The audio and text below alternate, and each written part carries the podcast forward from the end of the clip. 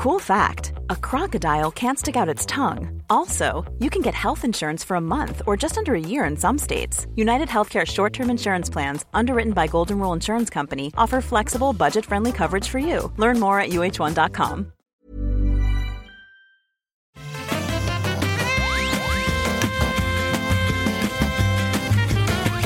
Bonjour à tous et bienvenue rendez-vous jeu. C'est les jours avant le 3 et on a plein de choses super intéressantes dont on va vous parler, qu'on va vous détailler.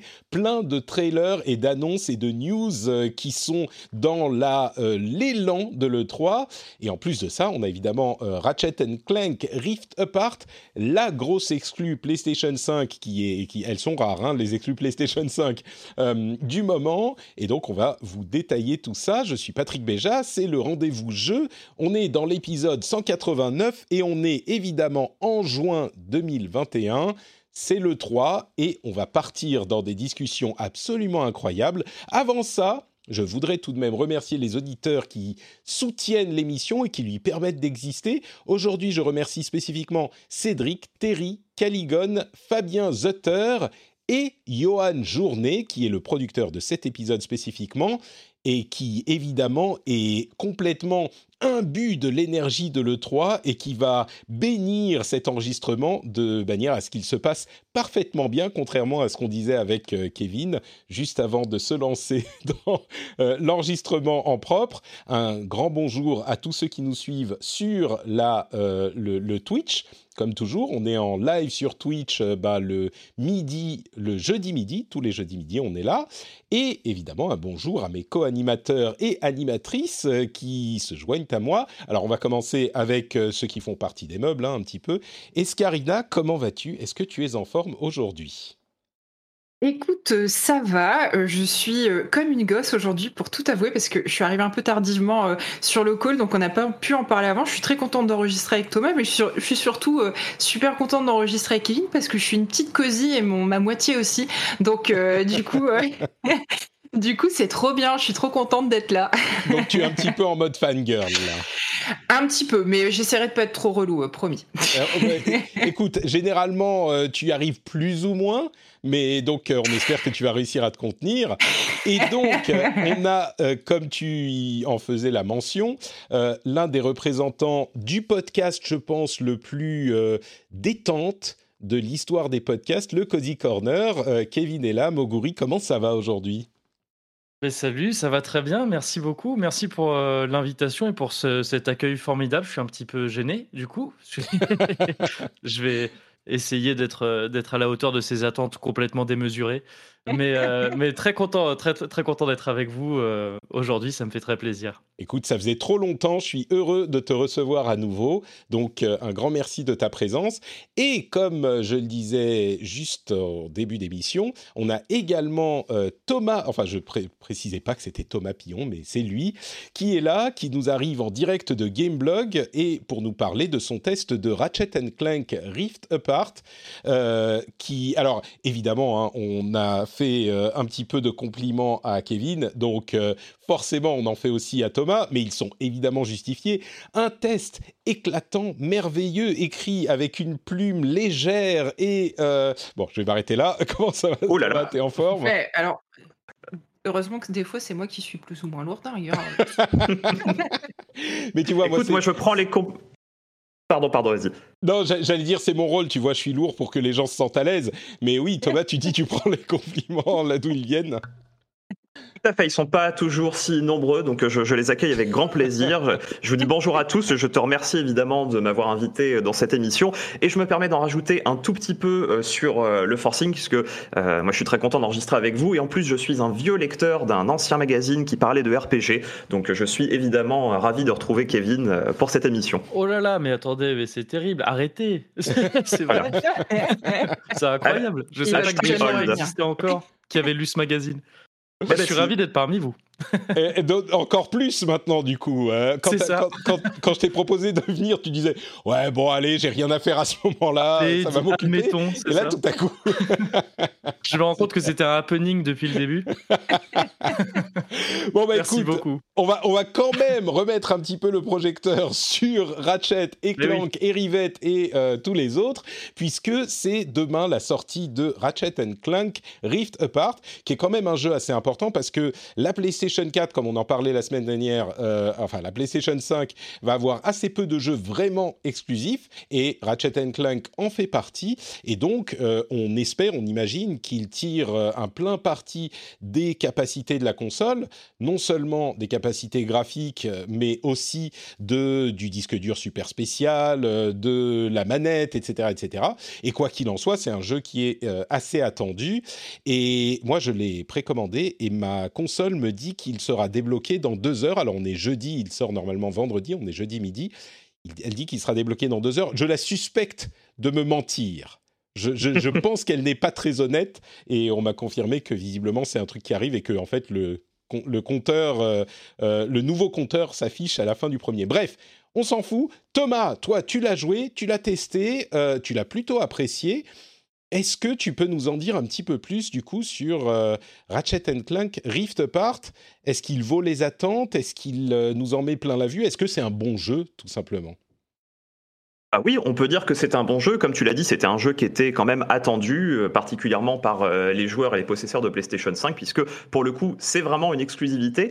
Et surtout, ça faisait longtemps que euh, la série n'était pas revenue un petit peu sur le devant de la scène, puisque ça fait quelques années que le reboot est arrivé sur PlayStation 4 et ça fait presque 8 ans que le dernier épisode original est sorti. Et du coup, là, eh bien, on retrouve nos héros qui, ben, comme nous, ont vu les années passées, ont peut-être euh, pris, euh, non pas un peu d'embonpoint, mais se sont un peu reposés sur leur laurier, pensaient que euh, tout allait bien, que la galaxie était sauvée. Et non, évidemment, le docteur Nefarius revient, sème la pagaille, alors que, ben, justement, Ratchet et Clank sont célébrés dans les rues de Megalopolis.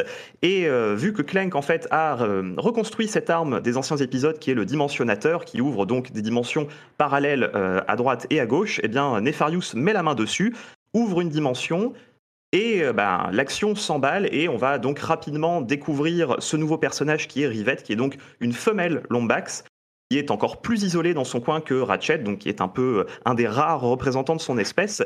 Et du coup, eh bien, on va euh, jouer comme ça en alternant l'un et l'autre sur des planètes différentes, puisque eh bien, nos deux héros, et même j'ai envie de dire ce quatuor de héros, puisque on se rend rapidement compte que tous les personnages de l'univers qu'on connaît de Ratchet Clank se retrouvent euh, complètement différemment dans cette nouvelle dimension. Tous les personnages que vous connaissez vont avoir un espèce de d'équivalent en fait. ego. Voilà, un alter ego, mais très différent, avec euh, des parcours de vie qui sont euh, toujours, euh, pas forcément aux antipodes, mais qui en tout cas euh, les amènent au moment de la rencontre à se dire Ah, mais j'aurais pu devenir euh, un salaud, ou justement un héros, quelqu'un Ah. de bien, etc. D'accord. Bon, faut Et pas donc, trop spoiler, hein, mais, mais c'est intéressant. Ah non, non, non, mais j'en dis pas plus, mais du coup, ça crée plein de situations qui sont très intéressantes en termes de narration. Le jeu a quand même pas mal de choses à raconter. On reste sur un jeu d'action grand public, grand spectacle, mais qui touche comme ça, ici et là, des thématiques euh, un petit peu plus sérieuses, un petit peu plus profondes. Du coup, on a un mélange qui fonctionne quand même euh, très bien, d'autant plus qu'en termes de visuel, euh, même de photographie, on est face à un, à un produit qui est extrêmement léché, qui marche très très bien, tu l'as dit, hein, c'est une exclusivité PS5 et donc sur le plan graphique, on peut profiter d'un affichage en 4K et même euh, d'un framerate à 60 FPS qui fait euh, il y a plusieurs modes. euh. Mais attends, tu sais, avant de parler de, de la technique, euh, j'aimerais te poser une question quand même, parce que moi, je suis pas un fan de Ratchet Clank de la première heure, et même pas un fan du tout. Je vais être honnête, j'ai joué à aucun Ratchet Clank vraiment, je crois. Et du coup, ce que tu me dis là, euh, que on va avoir des des personnages euh, qui vont avoir un parcours différent, etc. J'imagine que ça parle aux fans. Et d'une manière générale, euh, est-ce que c'est un jeu qu'on peut vraiment apprécier au-delà de si on n'a pas joué à des jeux avant, mais si on a testé un Ratchet Clank avant et qu'on s'est dit ouais bon c'est sympa mais c'est pas pour moi, comme c'était mon cas quand celui de la PS4 a été ouvert, euh, a été offert pardon. est-ce que c'est un, ça vaut quand même le coup de se lancer dedans ou est-ce que c'est vraiment pile la même chose et c'est pas tellement comment dire? Oui, c'est la même chose donc faut pas s'attendre à quelque chose, une évolution significative quoi.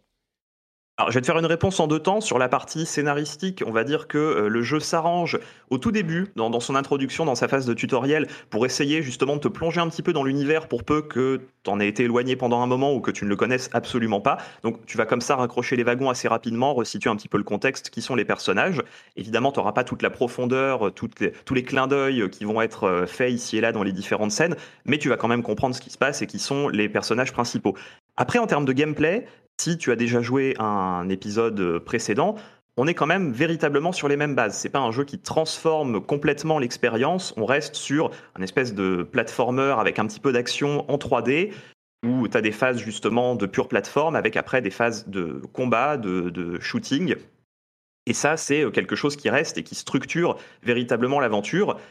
Après, euh, si tu n'avais pas forcément apprécié les anciens épisodes, là, le côté grand spectacle apporte, on va dire, un petit plus. Euh, ça, maintient quelque part la série au niveau. Ça lui fait prendre un petit peu de hauteur parce que bah, les, développeurs ont profité justement de, ce surplus de, technicité euh, offert par la PS5 pour prendre un peu leurs aises, ouvrir par exemple l'espace de jeu, te proposer quand même pas mal de choses euh, et des nouvelles mécaniques notamment, alors qui ne réinventent pas la roue et qui vont pas transformer l'expérience, mais qui permettent à la série de s'enrichir un petit peu plus, de creuser finalement un peu plus finement ses mécaniques et comme je te le disais, donc d'ouvrir l'espace, puisqu'en fait les différentes planètes sur lesquelles tu vas euh, alterner avec Ratchet et avec Rivette, euh, c'est des environnements qui s'ouvrent en fait au fur et à mesure et qui te laissent, une fois que tu en as fait un petit peu le tour, librement les explorer, les découvrir, te les approprier avec en plus de ça des items qui te permettent justement d'aller un petit peu plus vite. Il y a des bots qui permettent de, de, de runner, en fait, d'accélérer un peu comme. Euh, c'est presque comme si tu avais finalement un, vaisseau à ta disposition pour aller beaucoup plus vite dans les décors. Mmh. Et euh, bon, bah, tu, tu sens bien que l'idée, c'est justement de les explorer, de passer du temps et d'admirer les magnifiques panoramas, euh, avec évidemment une mise en scène qui est très, très, très empruntée à Star Wars, notamment sur les fameux fondus à la George Lucas. Il y a énormément d'emprunts, de clins d'œil comme ça qui sont faits. Et du coup, c'est un voyage qui est visuellement quand même assez dépaysant, mais qui, en termes de mécanique, reste très fidèle quelque part à la série, donc avec quelque chose de, simple mais d'efficace. Et euh, le problème par contre qui découle justement de, ce jeu qui arrive sur une nouvelle console, c'est que la série, euh, pour ceux qui, ont déjà pu un petit peu y jouer, avait souvent des petits problèmes d'imprécision euh, en termes de, modélisation des décors, oui, tu etc. des collisions qui étaient un peu aléatoires parfois. Oui. Et malheureusement, c'est quelque chose qu'on retrouve. On est face à des décors qui sont beaucoup plus fins, beaucoup plus travaillés en fait visuellement, mais qui derrière, en termes de programmation, en termes de remplissage de polygones, bah, ne tiennent pas toujours la route. Et du coup, euh, bah, on a des fois comme ça des, espèces de sauts infinis euh, qui se déclenchent alors qu'on touche une plateforme, des, des raccords mmh. qui ne se font pas forcément. C'est un petit peu gênant parce que ben on, voit très vite, sans même essayer de, de forcer un petit peu, euh, de, de, tenter des techniques de speedrunner, on voit assez rapidement quelles sont les failles finalement du jeu. Ah, les failles, euh, transition toutes trouvées. Euh, voilà. Mais, ça, ça ne. J'ai quand même deux ou trois questions en plus, mais ça ne, ne euh, n'affecte pas suffisamment l'expérience pour dire que ça, ça te la, ça, ça pourrit pas l'expérience de jeu. C'est juste que tu le remarques une fois de temps en temps. On est d'accord. Bah, ça va pas la pourrir en fait, mais quand par moment euh, tu as des scripts d'ennemis par exemple qui ne se lancent pas, euh, bon, ah toi joueur euh, joueur de longue date, tu vois à peu près ce qu'il va falloir aller faire pour déclencher un trigger qui va te permettre de continuer, etc. Mais le, joueur lambda qui arriverait comme ça sans avoir de, de connaissance, on va dire, du game design derrière, va pouvoir à certains moments se retrouver en fait véritablement bloqué. Hmm. voilà, ou parce que le script ne s'est pas déclenché, ou parce que tu es parti dans un dans un coin de la map où tu n'étais pas censé aller, et du coup, euh, en fait, il ne se passe rien, alors qu'il devrait y avoir une scène cinématique, ce genre de choses. Donc, c'est quand même un peu problématique. Sur, un précédent, ouais. Euh, avant de, parler de la question des failles et des spécificités de, développement de la PS5, finalement, euh, j'ai aussi entendu dire que il y avait des, des moments très cinématiques, des set pieces qui faisaient presque un peu penser à Uncharted.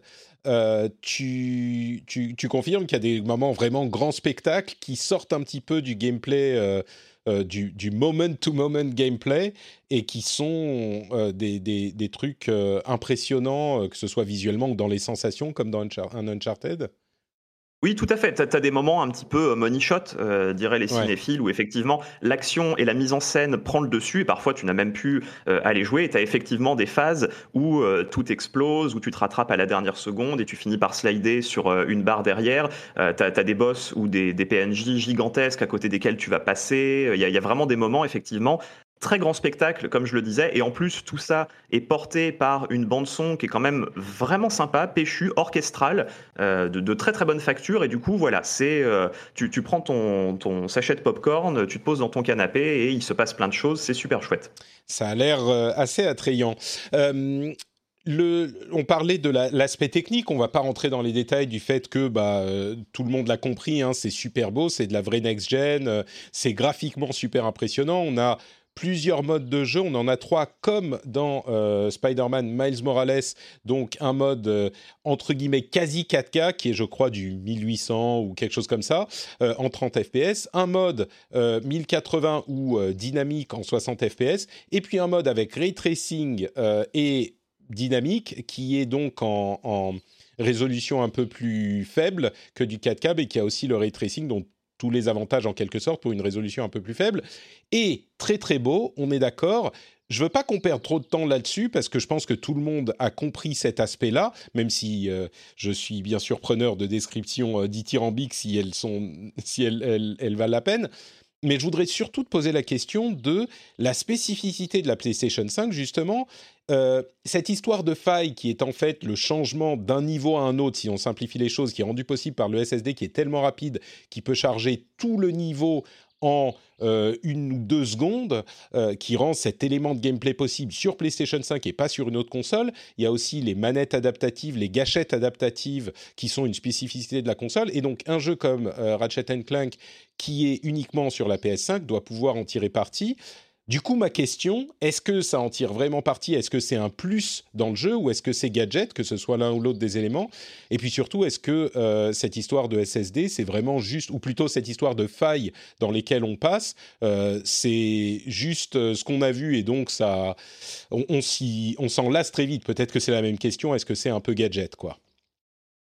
Alors du coup, je vais faire une réponse en deux temps. D'abord sur la faille et globalement les temps de chargement euh, sur, sur la console. Euh, les temps de chargement ont vraiment disparu. Tu as un tout petit masquage quand tu passes d'une planète à l'autre parce que tu as une ligne de dialogue qui permet de gagner quelques petites secondes. Mais globalement, tout est instantané, tout se charge effectivement euh, vraiment à la seconde. Et les failles, comme tu le disais, c'est des éléments en fait dans le décor que tu agrippes. Tu as un espèce de grappin qui fait que tu passes d'un bout à l'autre du décor en vraiment une fraction de seconde. C'est l'une des spécificités qui avait été mise en avant c'est sympa, c'est agréable de jouer et surtout ça te permet d'aller beaucoup plus vite par moment et même en combat de trouver justement des ouvertures, des, de nouveaux endroits desquels tu vas pouvoir justement euh, arroser tes ennemis ou dans les niveaux, eh ben, de trouver en fait des sous-niveaux, des espèces de niveaux bonus qui changent complètement en termes de décor et d'ambiance et dans lesquels tu vas récupérer une pièce d'équipement ou ce genre de choses. Après, bah, finalement, c'est rien de plus qu'une accélération d'un mécanisme de téléportation. En fait, quelque part, euh, tous les gens qui ont joué à un jeu VR, par exemple, connaissent un petit peu le, fonctionnement de ce, mécanisme-là. Et du coup, j'ai été en fait assez étonné de découvrir que dans le jeu, finalement, bah, je vais pas dire que c'est un gadget, mais c'est pas quelque chose qui change quoi que ce soit en termes de game design. C'est mmh. visuellement impressionnant, agréable et tout ce que tu veux, mais, euh, mais ça ne change rien en fait dans la prise en main, dans la manière que tu as d'aborder le jeu. C'est euh, un petit plus, mais de là à mettre autant la com sur cet élément-là, euh, il y avait plein d'autres aspects du jeu qu'on pouvait aussi mettre en avant que simplement justement cette faille qui mmh. profiterait du SSD pour, pour nous en mettre plein les yeux même quand on va d'un niveau à un autre complètement différent, ou peut-être que c'est pas le cas, ça se passe pas euh, souvent, c'est uniquement dans le même niveau, mais c'est ce dont j'avais l'impression que ça changeait un petit peu les choses, le fait d'aller, euh, tu vois, d'une planète à l'autre ou d'un niveau à l'autre, ça c'est pas c'est pas marquant euh, particulièrement quoi. Au-delà de. Les moments où tu vas véritablement changer de planète à travers une faille, c'est des moments qui sont un petit peu scriptés en fait. As un ah petit bout de cutscene euh, qui t'envoie ailleurs et ensuite tu reprends le contrôle, mais c'est pas quelque chose de fluide, de, non interrompu finalement. Hmm, d'accord, bon. D'accord. Ça sert plutôt la mise en scène. Hmm, je comprends. Ok, du coup la, manette euh, en, Et alors, pour la DualSense, il y avait quand même pas mal d'attentes parce qu'effectivement, les jeux qui l'exploitent véritablement pour l'instant sont assez peu nombreux finalement. Hein. On pense à Astro's Playroom. Là, on sent qu'Insomniac s'en est effectivement inspiré parce que on retrouve ces différentes textures au niveau du sol sur lesquelles tu vas marcher en fonction de l'endroit où tu poses tes, pattes. Et eh ben, le ressenti va être un petit peu différent. Dès que tu ramasses des items, que ce soit euh, la monnaie, donc les boulons, des munitions pour tes différentes armes, etc., tu as un retour euh, sonore de la manette. Mais là où c'est le plus intéressant, c'est dans le maniement des armes. Force même. Mais pardon, oui, dans le maniement des armes oui, dans le maniement des armes, et effectivement, je, reviens sur le, côté un petit peu négatif que ça entraîne derrière.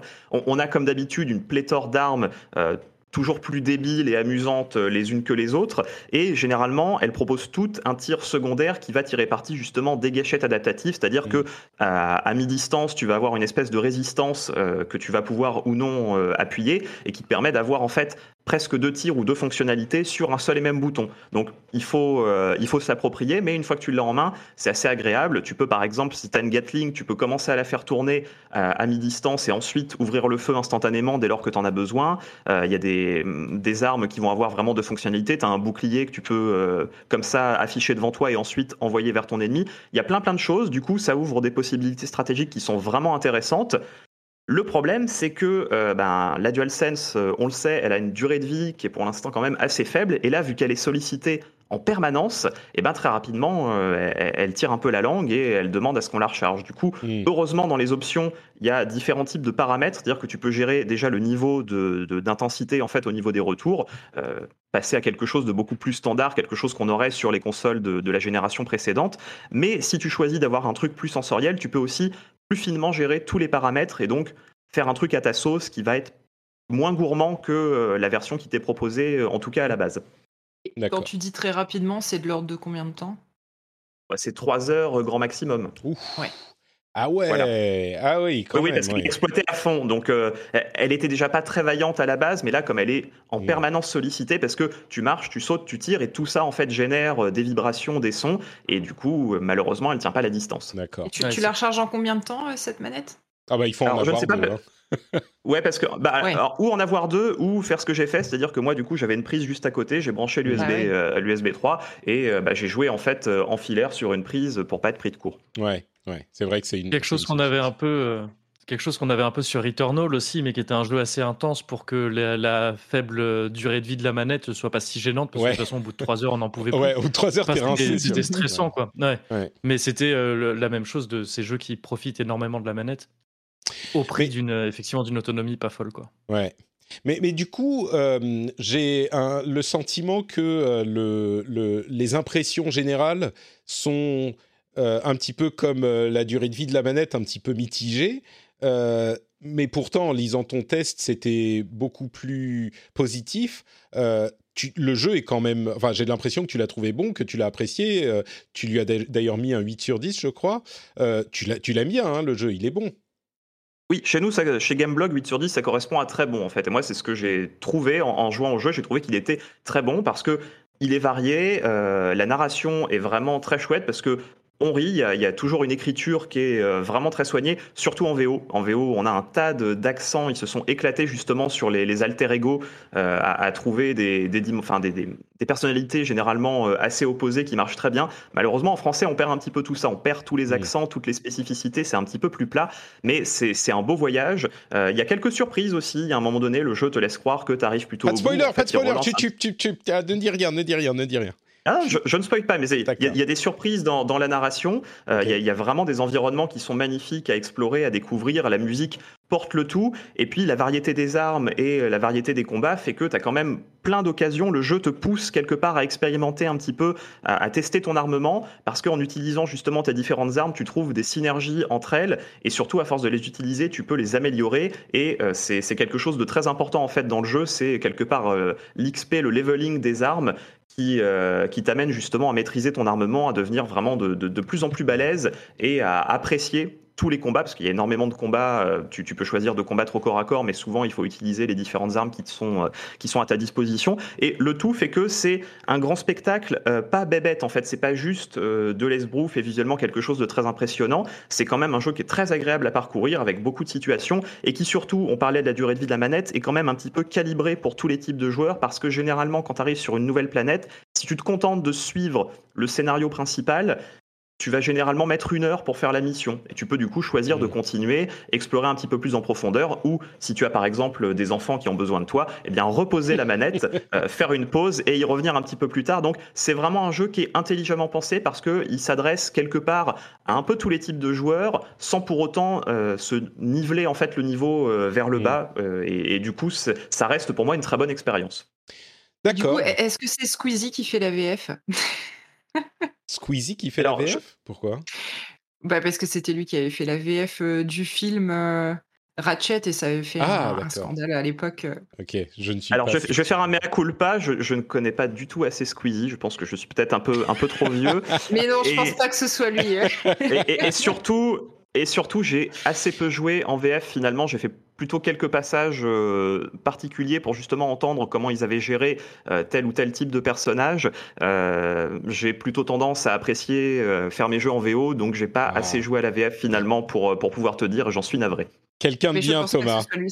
C'était plus pour la blague. Hein. Oui, du coup, tu es, tombé sur des gens qui ne, qui ne suivent bah, pas trop l'actualité de Squeezie. Merci, la team premier degré.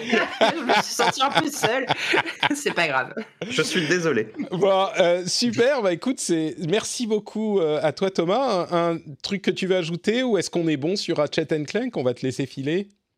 Ah bah, je vais ajouter bah, des remerciements. Merci à toi de, m'avoir invité. Désolé que ce soit si court, hein, malheureusement, mais euh, peut-être qu'avec un peu de chance, j'aurai le plaisir de revenir et de discuter jeux vidéo avec vous. En tout cas, voilà, merci et puis, et puis bon courage à tous les trois pour le reste de l'émission. Merci beaucoup. est-ce que, où est-ce qu'on peut te retrouver sur, sur Internet, du coup, un compte Twitter en plus de Gameblog?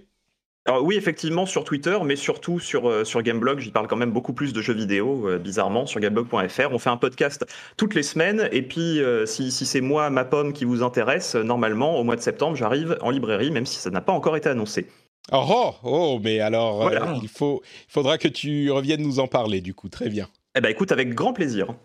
Super, merci beaucoup Thomas, on te laisse filer. Tu voulais ajouter quelque chose Kevin avant qu'il parte ou je t'ai entendu? Euh, Non, j'ai dit salut trop tôt, je pensais qu'il partait, ah, donc je le saluais en fait, donc je vais le refaire. Merci et, à bientôt j'espère. merci beaucoup. merci Thomas, ciao ciao. Très bien. Eh bien, écoutez, on va continuer. Euh, je voulais juste ajouter sur euh, Ratchet Clank le fait qu'il y a, euh, pour, pour finir sur le, l'actu en question, le fait qu'on a eu plusieurs développeurs de Insomniac qui ont dit ah oui qui, qui, qui, ont dit, qui ont déclaré sur Twitter, enfin qui ont dit pour le faire savoir, qu'ils avaient réussi à boucler Ratchet Clank sans aucun crunch. alors il y a de développeurs spécifiquement, et ils l'ont dit euh, pour dire que c'est possible, pour montrer que ça peut arriver. Et c'est d'autant plus impressionnant que, évidemment, Ratchet Clank est un jeu. Euh, bon, il a été décalé, hein, donc, euh, mais c'est pas parce que les jeux sont décalés que ça veut dire qu'il n'y a pas de crunch souvent. Mais euh, c'est un jeu qui est évidemment relativement ambitieux. C'est pas un quadruple A, mais c'est pas non plus un petit jeu indé. Et puis, du côté de chez Insomniac, ils ont quand même sorti Spider-Man Ratchet, Spider-Man Ratchet Clank, Spider-Man Miles Morales et, et Ratchet Clank en six mois environ. Donc euh, voilà, il faut le, signaler, c'est quand même un peu... Euh, c'est notable, on va dire. Ouais, c'est important. Je pense qu'on entende de plus en plus ce genre de discours. Il est également important, je pense, d'entendre des retours sur les, les, euh, le crunch malheureux quand il, a, quand, il est, quand il est abusif, mais il l'est toujours. Le crunch est abusif par essence. Mais aussi d'entendre qu'il est possible de faire des, des grands jeux sans, sans crunch parce que c'est c'est ça le plus important en fait, je pense. Donc j'étais très personnellement très content d'avoir ce genre de retour déjà parce que c'est rassurant, ça fait plaisir de voir parfois d'entendre des gens dire notre développement s'est bien passé, et aussi parce que je pense que que plus on aura ce genre de discours, que, que le progrès passera par ce genre de discours aussi, je pense. Bah, par ce genre de preuve quelque part. Ouais, mais c'est ça, c'est pour montrer que euh, c'est important pour montrer que c'est possible. Et puis j'espère que le résultat, c'est que euh, les équipes qui réussissent, parce que mine de rien, le jeu vidéo reste un média très jeune qui a grossi très très vite et les, mmh. le, volume de travail explose depuis de manière exponentielle depuis euh, deux décennies ou trois ou quatre Et peut-être que euh, il serait intéressant, ne serait-ce que au niveau euh, des studios de Sony et peut-être euh, dans des conférences comme la GDC, ce genre de choses, pour les responsables d'Insomniac, d'expliquer comment ils ont fait pour, de quelle méthode ils se sont, ont implémenté, quel processus de travail ils ont implémenté pour réussir à faire un jeu comme ça sans crunch. Alors, ça ne veut pas dire que n'importe quel jeu aurait pu être fait sans crunch, mais c'est notable, quoi. Oui. Et alors, bien sûr, tout ça est valable en, comment dire, en admettant que ce soit vrai pour l'ensemble des employés qui ont bossé sur le jeu. Ça semble être le cas, mais là, on a deux témoignages. Bon, euh, on est, on est, ce milieu m'a appris à être, à rester méfiant jusqu'à la fin, malheureusement. mais est-ce qu'il y a des managers qui, vont, qui vont se faire taper sur les doigts parce qu'ils n'ont pas assez euh, fait cravacher les équipes? Ouais, non mais voilà, enfin, je veux dire, sans, sans, vouloir être oiseau de mauvais augure et tout ça, tout ça est valable évidemment si, si, si c'est effectivement euh, le cas pour, pour l'ensemble des employés, s'il n'y a réellement pas eu du tout de crunch euh, sur, ce, sur ce projet. Mais ce qui semble être le cas, et c'est, en tout cas, je crois évidemment en la bonne foi des deux personnes qui ont, qui ont c'est ce qu'on peut, ce qu'on peut noter effectivement, c'est que euh, ça s'est peut-être bien passé pour eux qui sont euh, au niveau de design, développement euh, et créatif, mais il y a d'autres équipes mm. qui ont peut-être été dans des situations différentes. On, pense souvent au QA, Quality Assurance, qui sont les gens qui testent les mm. jeux, qui sont très peu considérés, très très mal payés, etc. Puis il peut y avoir les gens qui sont à la localisation. Enfin bon, bref, il y a les, les précautions d'usage qui sont nécessaires, mais voilà, à noter.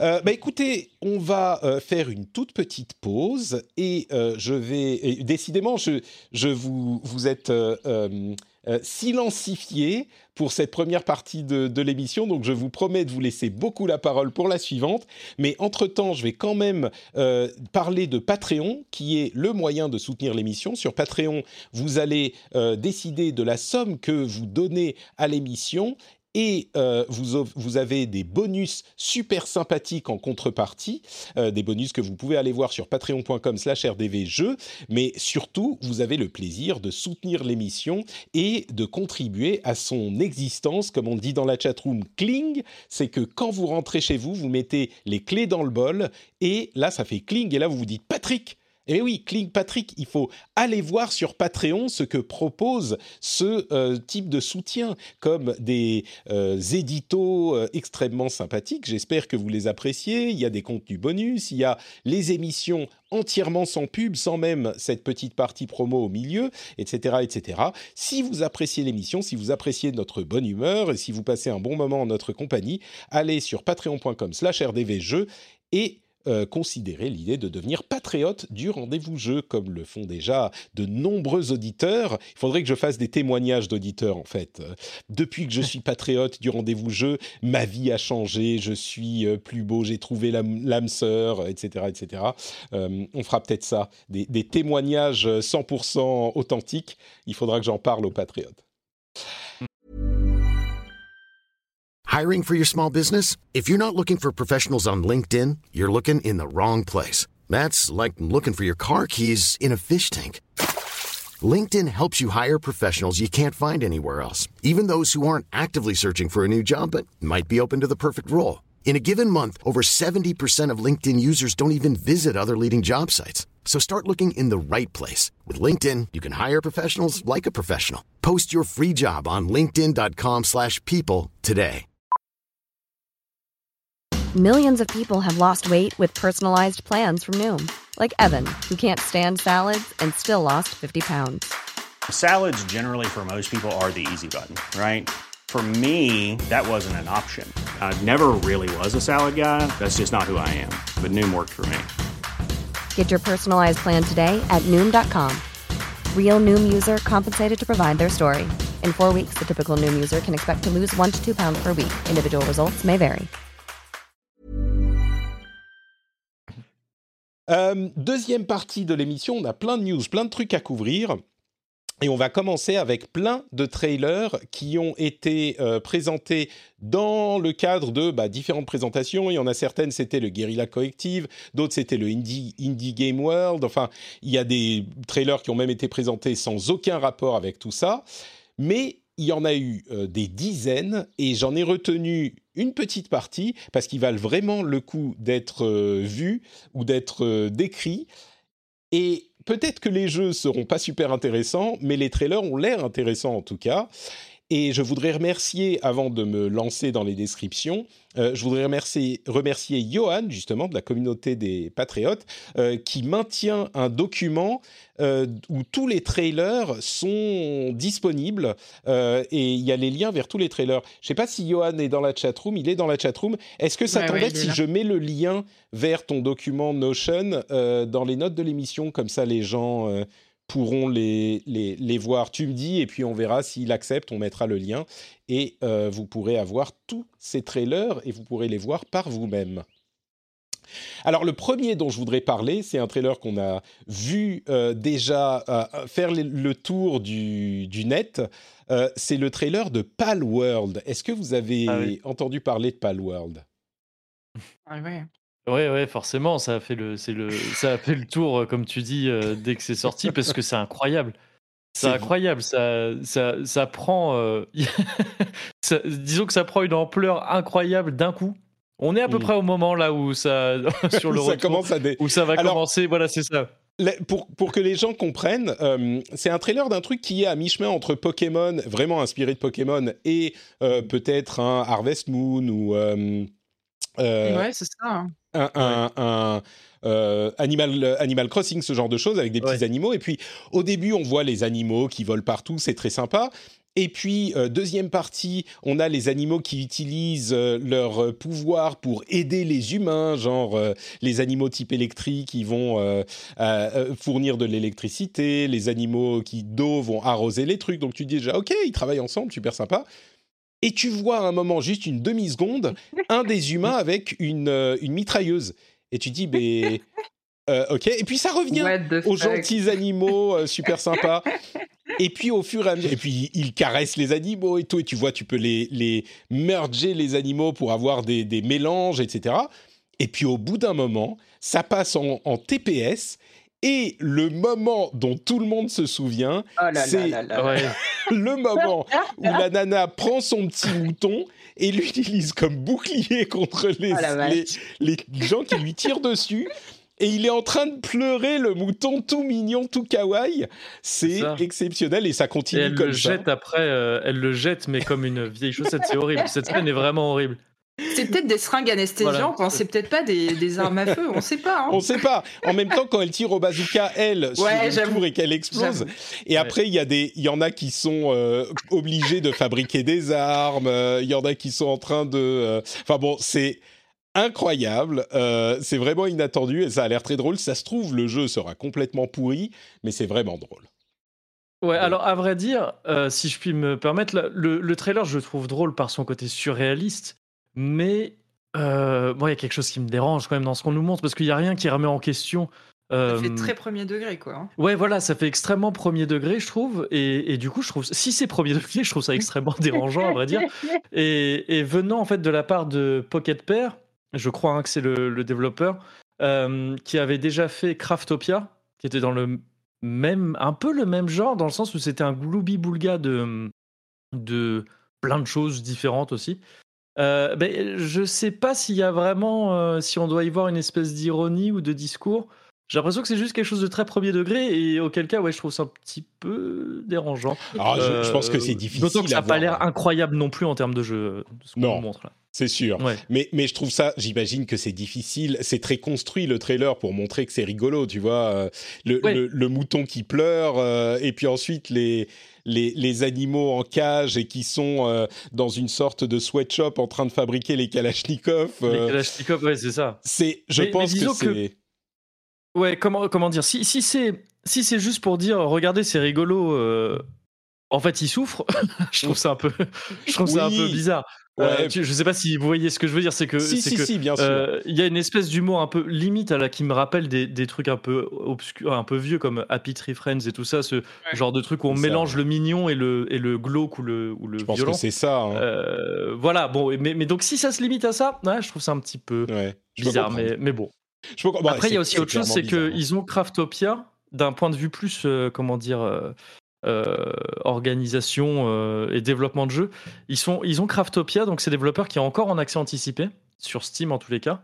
Et j'ai vu pas mal de gens euh, en review sur Steam dire Ah bon là, vous sortez un nouveau jeu parce que Craftopia, c'est vraiment pas fini, les cocos.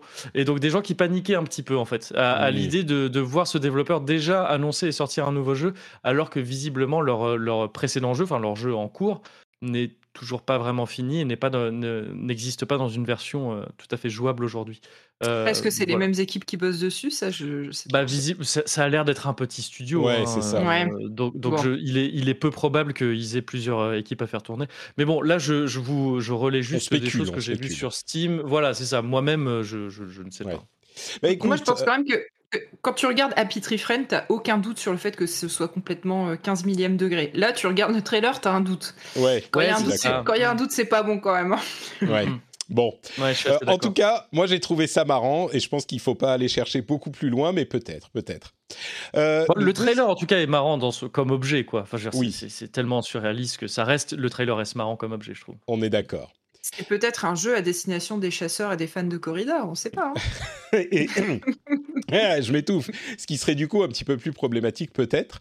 Euh, El Paso Elsewhere. Euh, Est-ce que vous avez vu ce trailer-là? C'est un petit Ouais. peu plus obscur. Ouais, moi, veux- j'ai- j'ai- perso, j'ai rien compris. hein. Mhm. Alors, El Paso Elsewhere, euh, c'est un petit peu, comment dire Est-ce que vous vous souvenez de Max Payne? Euh, mais, mais version genre, euh, imaginez un remake de Max Payne qui déjà du premier de l'époque, c'est-à-dire on est à des graphismes qui sont, euh, euh, je sais pas, des graphismes Nintendo 64 peut-être, même un petit peu en dessous, une ambiance très très très sombre avec des loups-garous, des monstres, des zombies, des monstres, des démons. Mais vraiment une inspiration très très Max Payne dans le gameplay et dans l'ambiance, sauf qu'il y a en plus des monstres et des démons je suis pas sûr de comprendre ce que j'ai vu, mais ça m'a intrigué. Je pense pas que je vais y jouer, Ouais. mais je voulais le noter parce que El Paso Elsewhere, euh, d'une manière générale, euh, et, et vous pouvez revenir sur El Paso Elsewhere en- ensuite, mais d'une manière générale, il y avait une créativité dans toutes ces séries de trailers de jeux indés. Bah, c'est ce qu'on attend des, des indés, hein, généralement. Il n'y a pas une grosse euh, valeur de production, donc euh, heureusement, on a, souvent une créativité. Mais là, vraiment, on est à un niveau de créativité qui est, euh, un truc qu'on n'a jamais atteint. Il y a une variété, une créativité qui est invraisemblable. Et El Paso Esware, ça en est un exemple. Il y a une direction artistique, clairement, qui est intentionnelle et qui est euh, pas juste du, euh, du, du, du- Comment dire C'est pas du rétro pixel, euh, c'est du, de la 3D rétro, un petit peu comme on en voit parfois, mais c'est fait d'une manière qui est intentionnelle. Et j'ai trouvé ça, et tous les trailers en général, assez impressionnant. Ouais, ouais, je suis, je assez d'accord. Bah là, on est à ce moment de l'E3 où il se trouve que ça se passe comme ça cette année, où mm, on n'a pas encore les grosses, grosses conventions des. Enfin, des conventions, les, les grosses, oui, euh, streams, les gros streams des, des, des gros éditeurs AAA. On a eu des events plutôt indés, et comme tu dis, je- moi, je suis super content d'être. euh, euh, à ce moment où on, a, on se prend que de l'originalité, un peu comme ça, euh, dans la tête.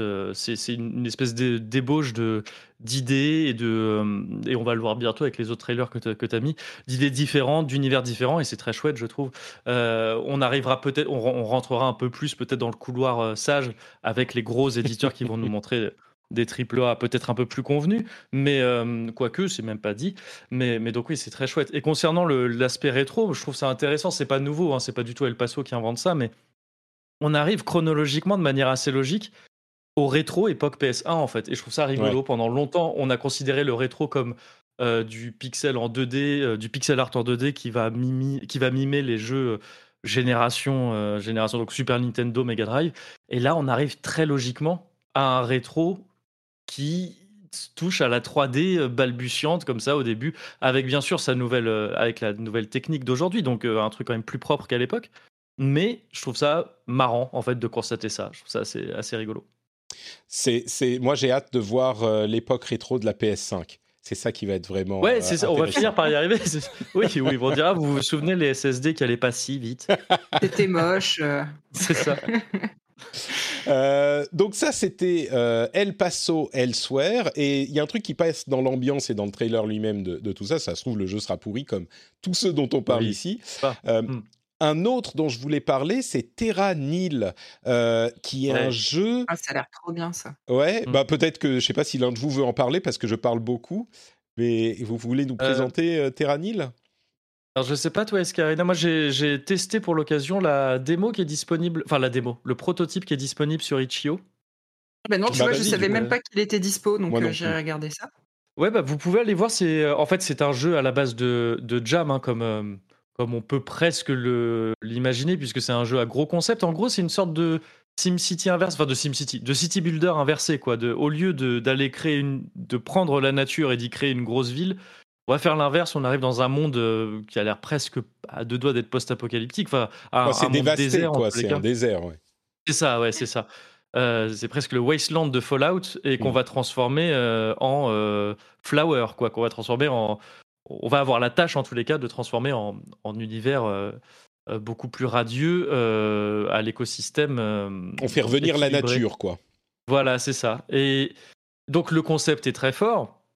Maintenant, il faut voir si c'est si c'est efficace en tant que en tant que jeu, en tant que ouais, en tant que euh, mécanique de jeu, etc. Et donc là, le prototype qui est euh, disponible donc sur Itch.io. Donc il suffit de taper euh, le titre du jeu, hein, donc Terranil. Terranil Itch.io et on, on tombe dessus assez vite. Il y a à la fois donc le proto, vraiment genre le jeu de la jam qui avait été fait à l'occasion d'une Ludum Dare, je crois, qui est vraiment un prototype prototype. Ce prototype a été un peu étoffé dans une autre version qui est toujours disponible et qui, pour le coup, nous montre un peu plus le principe.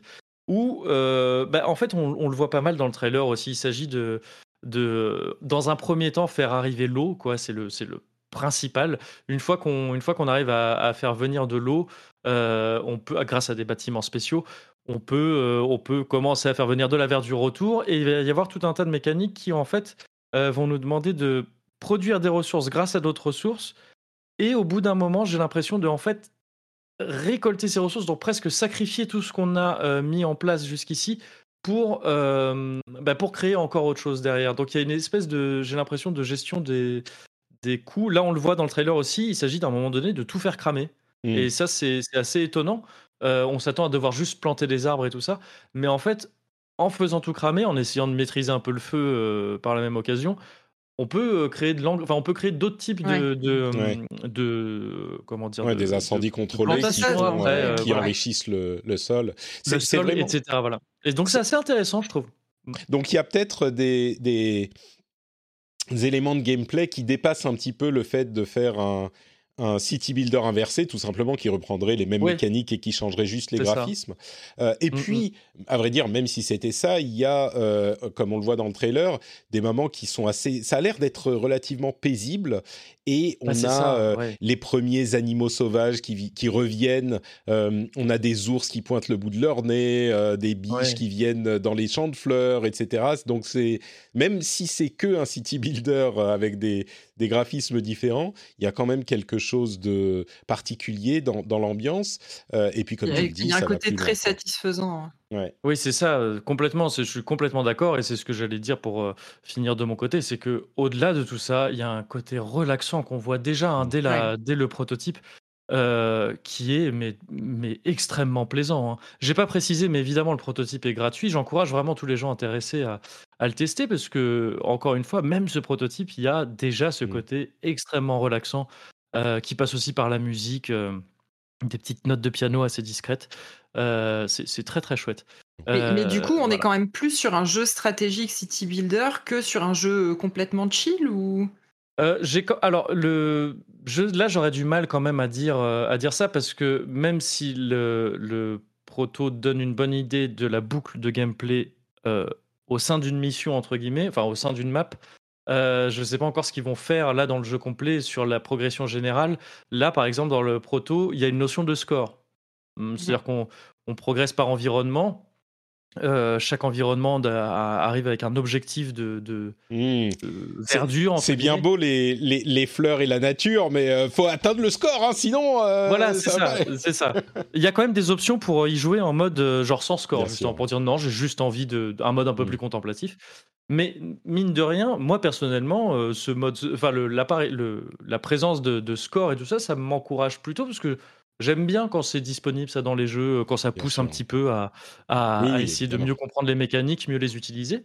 Donc peut-être que ce, peut-être qu'il y aura un côté, ça donne un côté un peu arcade quoi. Peut-être que peut-être qu'il y aura ça aussi euh, poussé dans le jeu, euh, dans le jeu, euh, dans sa version finale. Je ne saurais pas voir. trop dire. Et puis ce qui est étonnant, c'est que c'est les, les gars qui ont fait Broforce qui ont fait ce jeu-là. Ouais. C'est vrai, oui, oui, C'est oui, c'est vrai aux que antipodes. ouais, Ouais, c'est. Free Lives. Free Lives. euh, et donc, la, la démo euh, arrive dans, dans le cadre du Steam Next Fest le 16 juin. Ah oui, c'est vrai. Donc, Ah oui, bon, euh, je parlais du prototype, on a la démo qui arrive très vite en dans, fait. donc dans pas- quelques jours, ouais. oui. Donc, c'est C'est pas forcément la peine si vous n'avez pas euh, besoin d'aller voir le, le prototype, mais vous pouvez, bien sûr. Euh, oui, et puis, du coup, avec ce jeu-là, pas besoin de se soucier de, de, de, de la nature euh, à côté, parce qu'on peut la repeupler dans le jeu de toute façon. Donc, euh, notre, euh, no- nos problèmes de la vie réelle sont pas si gênants, finalement. sûr. On aura des, des, des- des beaux arbres dans Terranil. Oui. Euh, Bah, tu dis ça un peu en rigolant, mais c'est vrai que c'est un jeu parfait de d'escapisme. hein. Ouais. C'est vraiment, c'est un jeu parfait pour un peu oublier si, si pour un peu oublier le Bien reste. sûr. tu sais, moi, vu, que, vu que je vis euh, à côté de la forêt et on est en plein milieu de l'été, là, je peux te dire que euh, ce qu'ils montrent dans le, dans le trailer de Terradil, c'est ridicule Ouais. par rapport à ce qu'il y a à côté de ma fenêtre. Donc, Ouais. euh, quelques autres trailers que j'ai notés. Run, Die, Run Again, qui est un, euh, qui est un trailer euh, d'un jeu un petit peu, comment dire, euh, c'est vraiment un jeu à flot où on est en première personne dans un environnement qui est plus que du parcours. Là, c'est carrément euh, de, la course et de l'évitage d'obstacles. Euh, et c'est vraiment le genre de jeu à flot, quoi. C'est le genre de jeu où on se... j'ai- j'ai- je mets pas la musique là, mais la musique qui joue euh, aussi, c'est vraiment un jeu qui est fait pour ceux qui aiment se perdre dans les mécaniques du truc, très simple. Et c'est de la plateforme, de l'évitage d'obstacles, du saut. Et ça a l'air euh, intéressant, je trouve. Ça s'appelle Ah, Run, tu- Die, Run Again. Tu sens quand même que les mecs étaient en peine d'inspi pour le nom, mais bon, c'est pas grave. Tu sais, moi, je trouve que ça se Après, ça, retient. ça décrit très bien le jeu. C'est ça, ouais. Exactement. je trouve que ça se retient. Complètement. ouais. Et j'ai l'impression que c'est presque un genre euh, un peu naissant, euh, ça, le, Mm. le platformer comme ça, un peu arcade euh, en speedrun. Euh, malheureusement, je suis désolé, j'ai mal préparé ça. Il y a d'autres exemples qui sont sortis, mais les- leur nom m'échappe Alors, complètement. écoute, il y en a Euh, un dont ouais. je parlais la, la semaine dernière, je vais essayer de retrouver dans mes notes, euh, qui était un truc avec des, des, des couloirs, enfin des niveaux randomisés et une ambiance un petit peu euh, euh, Indiana Jones. Je vais plus retrouver le nom. Ah, ça me dit quelque chose. euh, Et, je pense même qu'on en Mm. avait parlé pendant une émission ensemble. Ah, alors je peut-être que c'était il y a encore plus longtemps qu'il y Avec a... JK, je crois. Ah là là, Bon, je bref. m'en souviens plus. Mm. Mais Ouais, En, tout cas, c'est c'est quelque chose que je trouve assez cool. Moi, ce, ce- alors je sais pas si ça deviendra. Quand je dis un genre naissant, ça m'étonnerait que ça devienne quelque chose de.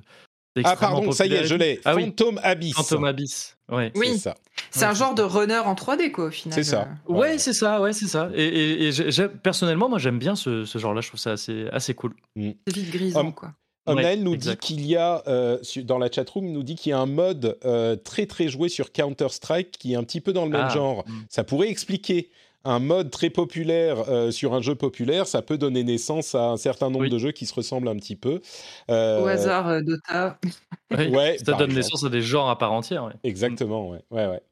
Euh, et effectivement, comme le dit Crick, ça a un petit goût Mirror's Edge.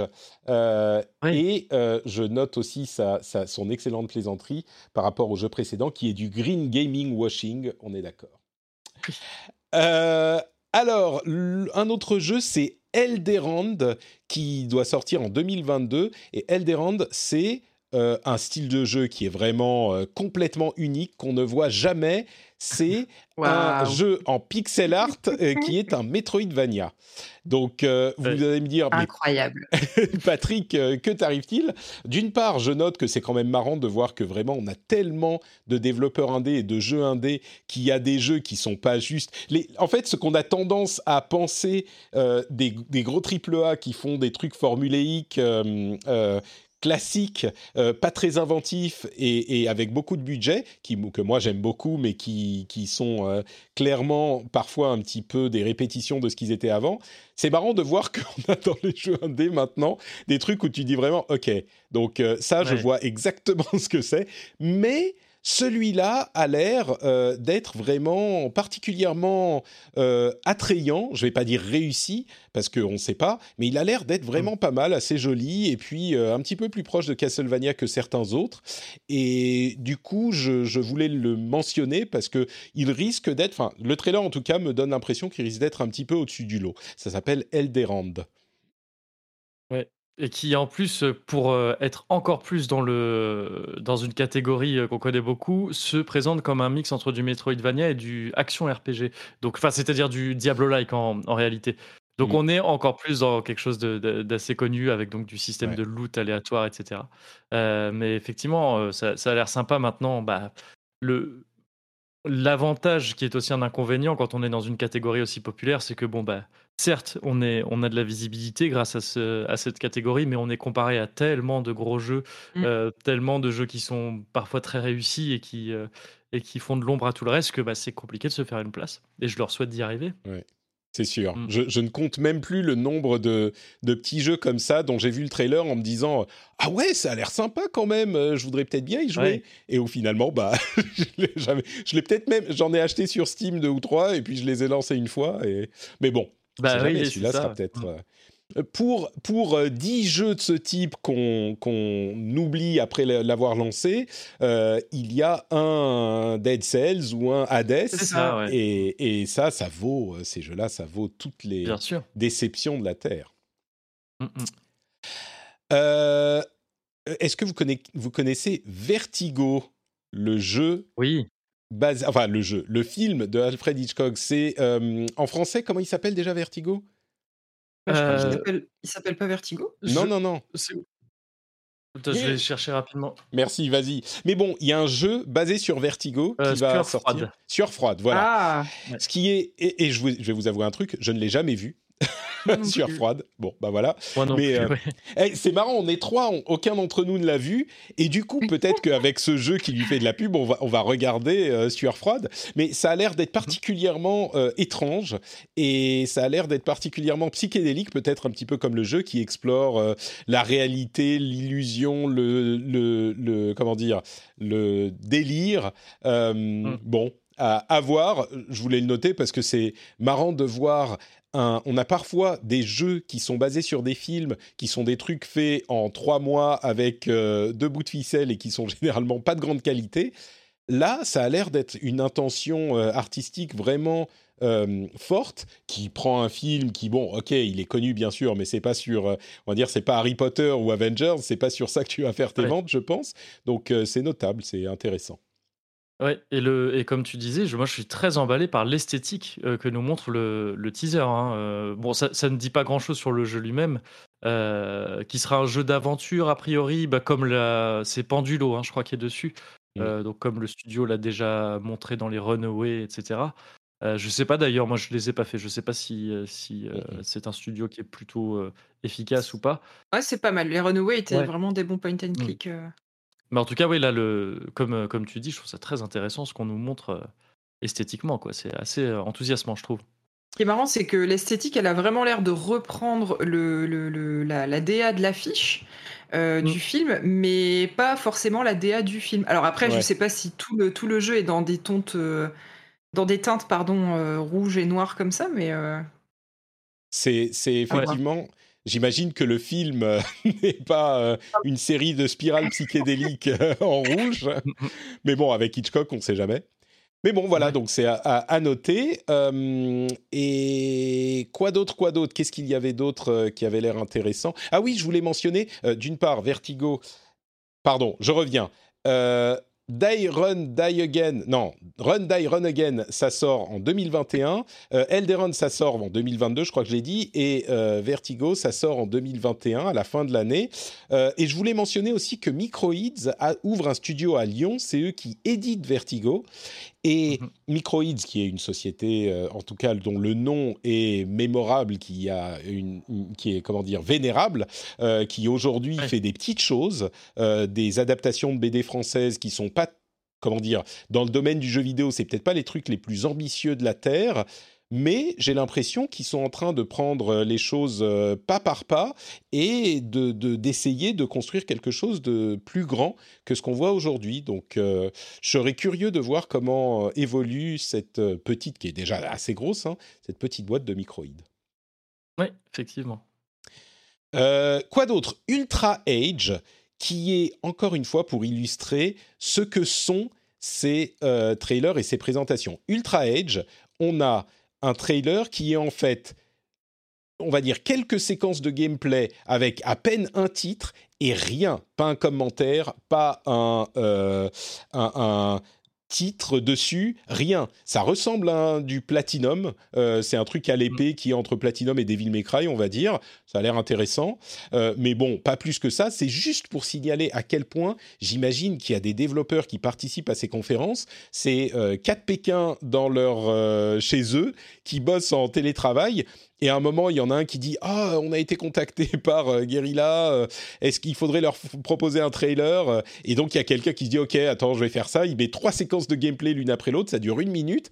Et voilà, c'est leur trailer. Il y a un fondu au noir à la fin et c'est terminé. C'est, Ouais. je pense que ça donne la- l'ampleur de euh, du travail de certaines équipes. Quoi. Ouais, ouais, ouais. Et quelque part, c'est marrant parce qu'on a le, on a un peu l'anti, l'anti E3, enfin en tout cas l'anti ce qu'on a longtemps beau- pas mal reproché à l'E3, c'est-à-dire euh, ces longs trailers sans gameplay, euh, ou qui sont vraiment Oui, juste ouais. des notes d'intention ou des ou des, des trucs en précalculé, tout ça. Là, euh, dans ces dans ces euh, dans ces events très euh, très indés et tout ça, tu as effectivement ce côté juste bah non.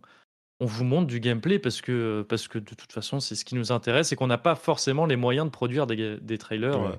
Je crois qu'il y a beaucoup de ça aussi. hein. Soi. Ouais, oui, au-delà des trailers cinématiques, c'est plus que ça. C'est il y a aucune structure à. euh, Ouais. Tu vois, même pour Palworld, il y avait clairement une intention dans la direction, euh, dans le, comment dire, la réalisation du trailer, le montage. C'était au début, on te montre c'est tout mignon, et puis petit à petit, ça. Là, il y a rien. C'est juste du Non, gameplay. Il n'y a pas euh, qu'est-ce que c'est, quels sont les systèmes, quel est le, le, le principe du jeu, comment tu vas. Non, il y a rien. C'est juste hop, on te met du gameplay. Puis t'as l'impression que le mec est en train de bourriner la touche A, euh, a pas de... qu'il fait la même chose en boule, quoi. C'est... C'est ça, ouais, Ouais, ouais. Donc on comprend pas vraiment ce qu'est le jeu. Et, et il a l'air sympa, ceci dit. Mais bon, bref. Ouais, Euh, il a l'air très inspiré par FF15. hein. Il y a des animes c'est qu'on exactement, reconnaît, ouais. euh, qu'on reconnaît presque, ouais, Ouais, notamment c'est dans exactement le, ce que j'allais dire. quand le héros se suspend, tout ça. Là. Mm. Ouais, les premières images, moi, elles m'ont tout de suite fait penser à FF15, ouais, avec un petit côté chocobo là dans les monstres, euh, Ouais, dans les ouais, monstres ouais. affrontés. euh, Mm. Ça, m'a vraiment fait penser. Ah, c'est peut-être effectivement l'inspiration, les, un, un jeu avec des bons combats type FF15, c'est, c'est très possible. Bon, a priori, le, le- ils aiment pas les chocobos. Hein Oui. Peut-être que c'est des potes des développeurs Des- de potes Palworld. de- oui, sait C'est ce que j'allais dire. ouais. Euh, donc ça s'appelle Ultra Age et euh, ça arrive, je crois, qu'est-ce que j'ai dit en 2021 Quelque chose comme ça, oui. Euh, Non, peut-être pas, je sais plus. Euh, on va aller voir à la fin du trailer s'ils mettent une date. Automne 2021. Euh, Ouais. Et puis, le dernier jeu, avant quelques jeux japonais en plus dont je voulais parler, euh, on est en train de passer beaucoup de temps sur tout ça. J'espère que vous avez un petit peu de temps, ou sinon il va falloir que j'accélère beaucoup. Euh, mais c'est euh, le jeu qui s'appelle Tamarindos Freaking Dinner. Ah, bah, Et-. Je, je, je peux même pas le décrire en fait. C'est juste impossible à décrire. Euh, je crois que je vais essayer de mettre le son si je peux euh, pour, euh, pour Discord et pour l'enregistrement, juste pour vous montrer et essayer d'imaginer ce qui va sur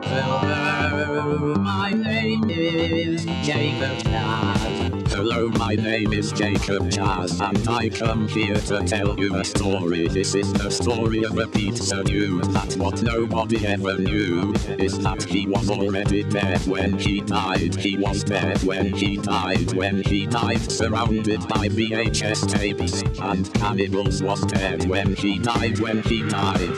Hello, my name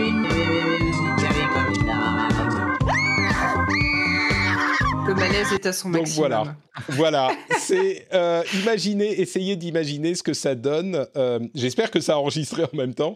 Il- il- ce que ça donne à l'image, c'est pire ce que, ce que vous pourriez imaginer. Donc euh, voilà. Je, je pense que Ouais. euh, on n'a pas besoin de dire grand chose. Si on pourrait dire d'où vient. Je ne connaissais pas ce développeur, mais c'est le deuxième jeu d'une trilogie. Je sais pas si vous vous le connaissez, vous vous voulez en dire quelque chose, mais moi je suis pas expert. Mais Ah, je juste- ne connaissais pas du tout, moi. ouais. D'accord. Non plus. Eh bien voilà. Ça aurait tout à fait eu sa, sa place euh, dans le chez Devolver. euh, je sais pas qui va Oui, les éditer. tout à fait, tout à Ah oui, fait. ouais. ouais. Ça serait pas surprenant que ça soit. Mais je crois que c'est un truc qu'il édite tout seul. C'est un mec euh, qui fait son délire. Et voilà. Oh non. Euh, Tamarindo's Freaking Dinner. Euh, ensuite, de quoi je voulais vous parler? Quelques jeux d'inspiration, soit japonais, soit d'inspiration japonaise. Euh, Master Blaster 03, qui va faire plaisir à certains. Euh, Azure Striker Gunvolt 3, dont il est difficile de faire un jeu plus japonais que celui-là, je pense. Euh, c'est une sorte de shoot 'em up de série. de, comment dire un, un shoot 'em up en plateforme en pixel art et hyper péchu ça a l'air fort sympathique mais hum, je, je voulais juste le mentionner comme ça parce que c'est un jeu très japonais je ne sais pas si ça vous Ouais. parle particulièrement mais Bah, c'est, euh, je sais plus, c'est pas ça qui avait été lancé par un Kickstarter à la base, le premier épisode avec d'anciens de chez Capcom? En gros, d'anciens de chez, euh, enfin, qui étaient sur les Megaman avant, quoi, parce que c'est en gros un successeur de spirituel, euh, en tous les cas, de Megaman, des Megaman 0. c'est- possible mais c'est Ouais. quand même très très euh, péchu pour du Megaman enfin c'est Ah oui. Megaman Oui, bien très sûr, bien sûr. énervé hein. Ouais, ouais, ouais, complètement. Et je sais Mm. plus ce qu'avaient donné les, ce qu'avaient donné les premiers épisodes. Euh, parce qu'il y avait, euh, il y avait parallèlement, il y avait aussi Mighty Number 9 qui était un peu dans le même. oui qui lui n'a pas connu promettait un peu la même chose, mais n'a pas connu un énorme succès. ouais. succès ouais. D'accord mais mais moi tout- je suis, je suis curieux de ce troisième épisode. Quand tu le dis, ça me dit quelque chose. euh, Bah, je crois, hein, il me semble. on nous dit dans la chatroom, c'est pas lui, donc euh, peut-être pas. En tout cas, les premiers ont eu des bonnes notes. Hein. Ouais. entre Bah, à ouais, suivre. 8 sur Ça 10, arrive. 16 sur 20. Et ça arrive sur Twitch, euh, sur Twitch, sur Switch. Sur Switch. euh, ouais. donc, euh, donc voilà. Euh, en 2022. Et surtout, en fait, quand on parle de jeu japonais, euh, c'est le jeu le plus japonais de l'histoire. C'est un jeu qui s'appelle Idol Manager, qui est un jeu où il faut euh, gérer une société de production qui produit des groupes d'idols au Japon. Alors, euh, si vous savez pas ce que c'est, c'est des groupes de chansons composés de euh, 10 à 15 chanteuses jeunes et euh, je sais même pas si comment décrire la chose sans être dégradant pour la condition féminine. Ouais, bah, mais bon, ça c'est hein. C'est c'est l'un des problèmes que j'ai avec le Japon dans ma dualité amour et euh, et, et- comment dire l'opposé de Ouais. l'amour, amour et haine. Euh, mais en regardant le trailer, je me disais ah ouais c'est quand même très japonais, mais en même temps c'est quand même il y a un truc qui est pas japonais quoi. Il y a une certaine Ouais. un certain style et pourtant les les les voix sont des vraies voix off japonais faites par des japonais et des japonaises. Mais il y a un truc qui est pas. Et est-ce que, vous savez pourquoi? J'allais dire c'est aussi très coréen les idoles, mais euh, je vois que c'est de c'est c'est bien du japonais donc. euh, Ouais, mais là C'est parce que japonais. je- c'est Vas-y, parce vas-y. c'est c'est un jeu qui n'est pas japonais en réalité, je pense. Exactement. Ça, un ouais, jeu- on- c'est- ouais. C'est un jeu qui est développé par une équipe russe, une équipe russe Ouais. euh, de, de développeurs indés qui s'appelle Glitch Pitch. Et Mm. je ne sais pas pourquoi, ça me paraît particulièrement euh, étrange pour une équipe russe de développer un jeu de gestion d'idoles japonais. C'est tellement euh, tordu, mais bon, euh, pourquoi Il y, a- pas. il y a un hein. truc avec les idoles euh, en Russie, ils sont fans de. Ce que je dirais, Ah, c'est que je- j'ai l'impression qu'en Russie, ils n'ont pas une. euh, Non, je, je connais pas assez la culture russe pour me je- je- J'allais faire. euh, dire, vas-y. à la base, Pardon. Non, Escarina Pardon, d'abord vas-y, vas-y, ouais, vas-y, Escarina, ouais. non, j'allais faire une mauvaise blague en disant qu'ils partaient sur un simulateur de traite de blanche et finalement ça le faisait pas trop, donc ils sont partis sur un truc d'idol. mais- Ouais, donc donc c'est pas tellement plus politiquement correct que que Non, ce que non, vous non. voulez dire. Mais, euh, mais moi, ce que je voulais dire, c'est que je pense pas qu'il soit question d'idol en Russie ou quoi. Je pense que là, on est typiquement face à un jeu d'otaku, quoi, entre guillemets, Ouais. des, des, Mm. des, D'accord, am- des- des gros consommateurs de culture japonaise, euh, d'où qu'ils viennent, et d'où qu'ils ou elles viennent, et qui reproduisent ça après dans, à leur manière euh, dans les jeux, quoi. Euh, c'est pas le seul, hein, je crois qu'il y a toute une école comme ça de, de jeux euh, japonais, enfin, de jeux non japonais qui veulent se faire plus japonais que les jeux japonais en réalité. Mm. Et, euh, et bon, bah, c'est c'est pas étonnant vu le, vu le, le rayonnement culturel qu'a le Japon euh, dans le monde, quoi. Après, Ouais, bon, ouais. J'ai la tu même vois une approche que équipe toi hein, sur française les idols. ça euh. Pardon, vas-y. Ouais. Non, non, je, juste pour dire que moi, je- personnellement, le voir attaquer le- le- le- l'univers des idols, euh, j'espère que ce sera pour être un peu critique parce que, pareil, hein, moi j'ai beaucoup de mal à- avec ce, le concept même euh, de, de tout ça. Sinon, euh, si c'est juste pour être vraiment très première intention, euh, gérer des Bah. idols, ça, ça ne m'intéressera pas personnellement. Ça a encore l'air une fois très premier degré. Hein. Je trouve que ça transparaît ouais. aussi dans le trailer. Mm. euh. Ouais. Ouais. Mm. En tout cas, s'il y, a- s'il y a une intention euh, critique derrière, on la voit pas, on l'aperçoit pas dans le trailer. On va dire Ouais, c'est ça, c'est ça. ouais. Mm. Après, bon, je comprends que ça puisse euh, attirer plein de monde, mais personnellement, ouais, non, c'est quelque chose qui a plutôt truc. tendance à me déranger en réalité. Ouais. Mm. Ouais, je trouve ça assez effrayant ce, ce- ce passage du trailer où tu les vois tout entassés là dans des, dans des petites chambres de bonne euh, à, à gérer des jauges. ouais. Je peux vous Oui. dire que j'en parle de temps en temps, mais, mais, mais je peux vous dire que quand j'étais au Japon, moi, je suis sorti avec une actrice pendant euh, presque deux ans, et c'est particulier. hein. C'est vraiment particulier la hein, vie qu'elle ouais. mène Mm. et les idoles. Et elle, elle était indépendante et rebelle, et pourtant, euh, Mm. bon. Et je peux vous dire que les idoles, c'est pire. Bref. Euh, donc voilà, je voulais le mentionner, c'est un jeu vraiment étrange. Et puis, il y a tout un tas d'autres jeux. euh, certains, je suis sûr, ont retenu d'autres trucs, comme on a eu 13 minutes de sable, le jeu euh, Oui. ambiance. Enfin, bah, si- s'il y en a que vous voulez mentionner, euh, allez-y, c'est le moment, mais il y en a, euh, je sais pas, une vingtaine encore que j'ai pas retenu. hein. Bah, je pense que Sable, on peut quand même, comme tu l'as dit, en parler un peu parce que c'est c'est un jeu qui était assez attendu. Ça fait longtemps qu'il est, euh, qu'il est annoncé et Ouais. qu'il avait euh, tapé dans l'œil un peu de tout le monde, surtout, euh, je pense, en France, parce qu'on va quand même nous chatouiller un peu le Mobius avec ce jeu. euh, on, va, on va un peu nous rappeler des Jean Giraud, etc. Euh, et on l'a on l'a enfin vu bouger. Alors j'ai. j'ai vu que ça avait un peu déçu des gens parce que bah il se passe pas grand chose dans ce qu'on nous montre. Et que l'ani- l'animation est un peu spéciale. C'est une animation qui, qui s'assume très saccadée. Euh, Bah, C'est même bizarre parce que les personnages sont en, je sais pas, 10 images secondes et tout Ouais, le décor bouge en, en, en 30-60 images secondes. Donc Ouais. ça fait vraiment, c'est vraiment bizarre. hein. Ouais, bah, ça rappelle un peu euh, ce qui marchait très bien dans Spider-Man, euh, dans le film. Alors, je j'oublie Oui. toujours le. C'est New Generation, je crois. Le... En français, ouais, mais toujours, c'est il euh, ouais. Into the Spider-Verse. euh, le Ah oui, titre. voilà, c'est ça. ouais, Into the Spider-Verse, le titre original.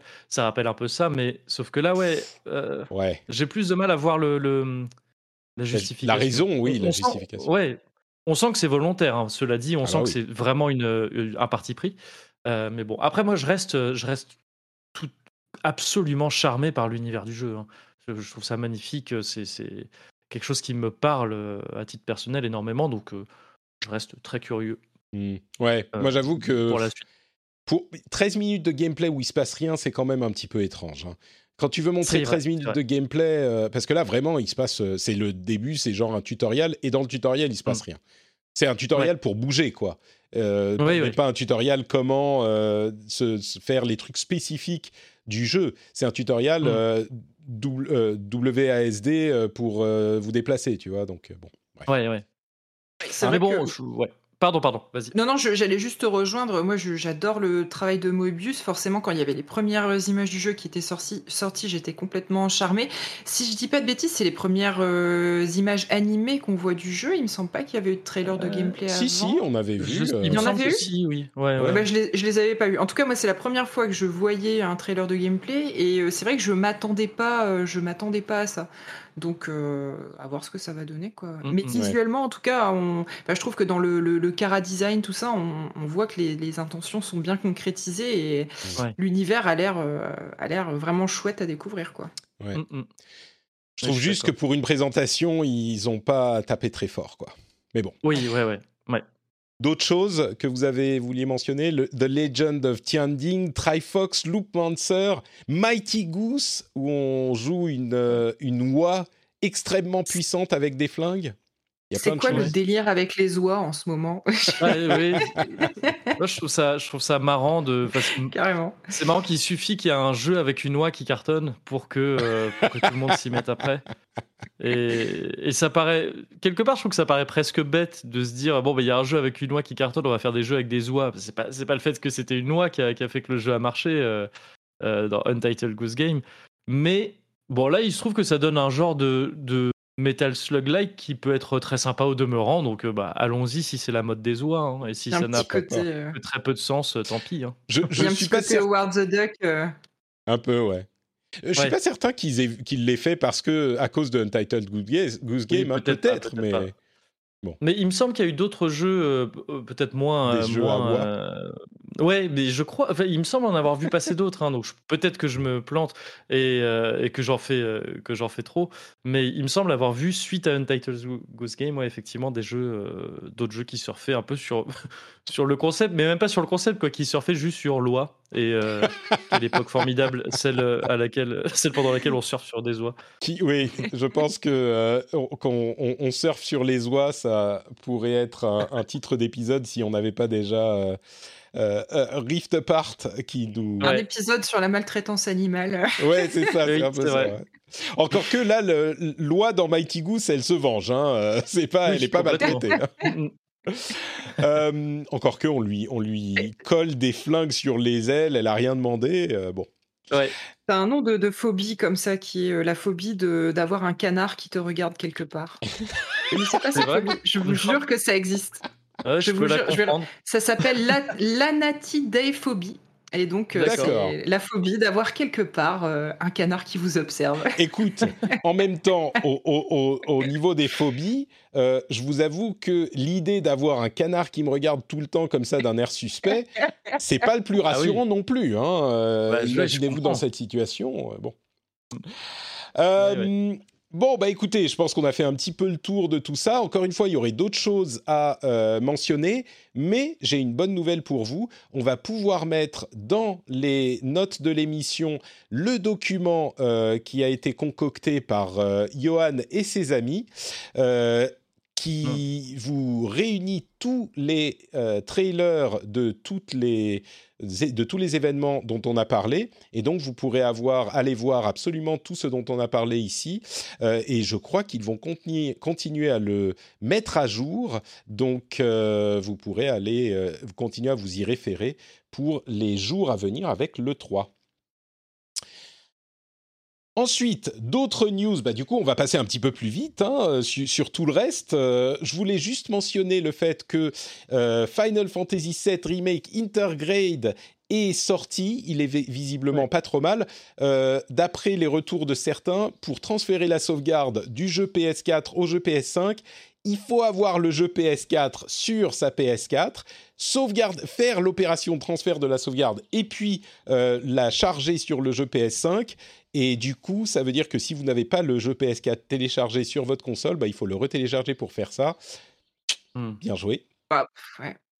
Euh, une mention quand même pour dire que Micromania, enfin Micromania Zing, est en train de lancer des, un- une offre de location de consoles euh, longue Oui. durée, qui est alors comment dire? Je pense que c'est qu'il y aura très peu de gens pour qui ça sera intéressant. Je cherche comment donner les, les mots, euh, les bons mots pour décrire cette offre.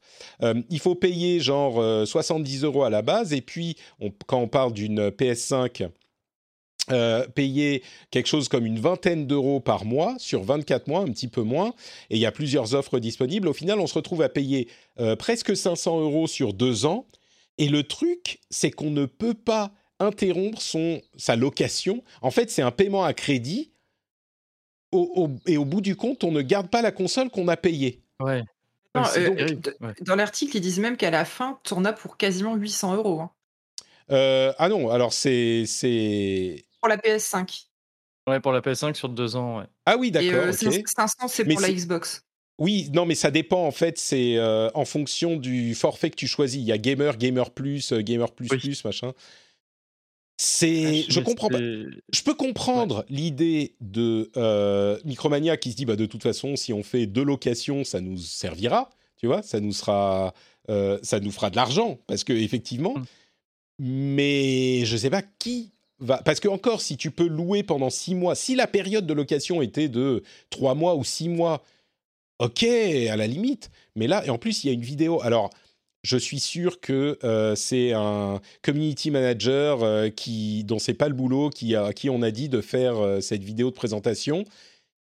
Et Attends, tu parles du gars qui est dans la vidéo?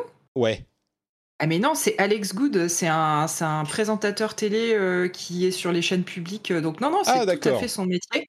D'accord. Ouais, ouais. Ouais, Ah ouais, ok, donc tous, bah écoute, donc du coup effectivement euh, malaisant, ouais. Non mais la réalisation, est- enfin c'est genre avec des, des c'est pas des mêmes, mais c'est genre des mêmes. euh, Ils prennent des extraits de petites. Il y a Ah, rien puis qui va, j'adore en fait, la- dans ce- l'argument, euh, c'est trop bien parce que la location, ça coûte vachement moins cher. Euh, non. Bah ouais, c'est je crois que c'est ce que dit la- le papier là qui est- que, que tu affiches en ce moment, c'est que c'est d'autant plus bizarre quand à côté de ça, on a une offre de Microsoft qui se propose. euh, alors je crois que c'est compliqué, que c'est en partenariat uniquement avec certains magasins, peut-être la Fnac, je sais plus. Mais le, les, c'est Xbox qui se vendent à, à crédit, mais je crois quasiment sans frais. Et à la Tout fin, à fait, tu oui. gardes la console. Bah oui. Euh, et, et donc comme on dit dans la c'est très étrange de chatroom, proposer ça à côté, quoi. comme on dit dans la chatroom, il y a euh, des enseignes qui proposent un achat à crédit normal où au bout du compte, bah, Oui. tu payes le prix avec peut-être un petit peu d'intérêt en plus, euh, le prix Ouais. de ta console et à la fin, tu la gagnes. Enfin, tu la gagnes, C'est ça. pardon, tu Ouais, la gardes. euh, Ok, c'est ouais, pas que ouais. tu- Donc, je. Je vois pas, comme tu dis au début, hein, je, je comprends pas dans quel monde, ils es- enfin, qui ils espèrent euh, convaincre avec ça. Euh, le seul truc, quand j'ai entendu parler de location de console next-gen au début, je me suis dit, ah, c'est vrai, pourquoi pas, on est dans un, à une période où c'est un peu dur de se les procurer, il n'y a pas non plus énormément de jeux. Si tu peux louer pour un mois ou deux, tu fais les jeux qui t'intéressent et c'est fini. Là, je veux bien euh, concevoir l'intérêt de, la chose parce que tu ne débourses pas, euh, enfin, déjà, tu galères pas à, te procurer une console qui va te coûter 500-600 euros en tout euh, pour jouer qu'à un jeu. Ça peut s'entendre, mais qu- quand ils proposent minimum des durées de location de un an, je crois, je crois que le minimum c'est un an. Deux ans, Euh, le minimum, d'as- C'est- d'après ce que j'ai le compris, minimum, c'est deux deux, ans. Ah ouais, mais je trouve ça, je comprends pas du tout. Ça m'échappe Ouais. complètement. Bon, on est d'accord. Ouais, à part euh, l'impression que ça donne, c'est qu'au final, ils essayent plutôt de profiter de la pénurie et de, de refiler les, le peu de consoles qu'ils arrivent à avoir en stock en location. euh. Hmm. C'est bizarre, quoi. Ouais. Ouais, c'est vrai qu'on dirait que ça donne presque l'impression qu'ils veulent euh, eux-mêmes rentabiliser le plus possible le peu de consoles qu'ils ont. Mais c'est, Ouais. Et en, plus, le, le, le- enfin, je- le communiqué de presse euh, qui nous a été envoyé disait Ah, Micromania, les premiers sur Terre à inventer le, le concept de la location de console. Les gars, il y a 15 ans, ça existait déjà. Enfin, Ouais. Ouais, d'accord. et dans des conditions qui me paraissaient un peu plus saines. Donc Un euh, peu oui, plus oui, ouais, c'est clair. ouais, ouais. C'est clair. Ouais. Vraiment, si, si c'était euh, euh, au, au minimum trois mois ou six mois même, j'aurais compris et ça aurait pu être. enfin, Voilà, ouais, c'est ça. Mm, mm. Bon, bref, et, et je présente mes excuses à, à Alex Good euh, que je ne connais pas. Euh, on a également eu, bien sûr, et, et dans le rendez-vous de jeu, on parle pas que des gros jeux, on parle aussi des petits, mais on va quand même mentionner euh, Battlefield 2042 qui a été présenté hier. Euh, bien sûr, on l'oublie pas. Un jeu, bah, Battlefield de Dice qui fait suite au précédent Battlefield. Euh, mais 2042, évidemment, ça évoque euh, 1942. Et on est dans un futur relativement proche avec un jeu qui est uniquement en multijoueur, avec plusieurs modes de jeu différents, euh, qui a l'air euh, incroyablement beau.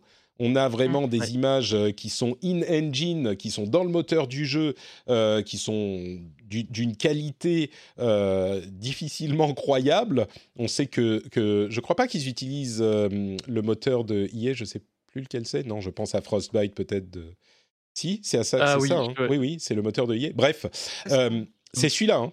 Et dans tous les cas, euh, il a été bien mis à jour parce qu'il est super super beau. Bon, après, c'est Battlefield. On a des modes à 128 joueurs avec des très grandes cartes, euh, des environnements très différents. On a parfois des déserts, parfois des villes, parfois de, des forêts. Enfin, ça a l'air vraiment hyper soigné. Euh, c'est peut-être un jeu que j'essayerai. D'ailleurs, assez intéressant, il va être disponible dans le cadre de l'abonnement EA Play pour 10 heures. Mm. Tous ceux qui sont abonnés EA Play, vous pouvez le tester 10 heures. Et du coup, si vous avez accès au Game Pass Ultimate, vous pourrez le tester euh, grat- enfin, gratuitement euh, dans le cadre du, du Game Pass. Euh, le jeu va être présenté avec des vraies séquences de gameplay le 13, je crois, à la conférence euh, Microsoft. Et on aura une sortie en octobre, si je ne m'abuse, le 22. Est-ce que je me trompe? Non, c'est le 22 octobre.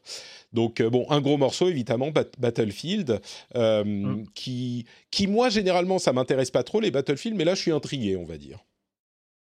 Plus Team Oui. euh, Call of, euh, Patrick? Ouais. Je suis plus team, Ah bah, écoute. euh, je, je suis plus team arcade facile à prendre en main euh, que il faut jouer un petit peu plus sérieusement en fait.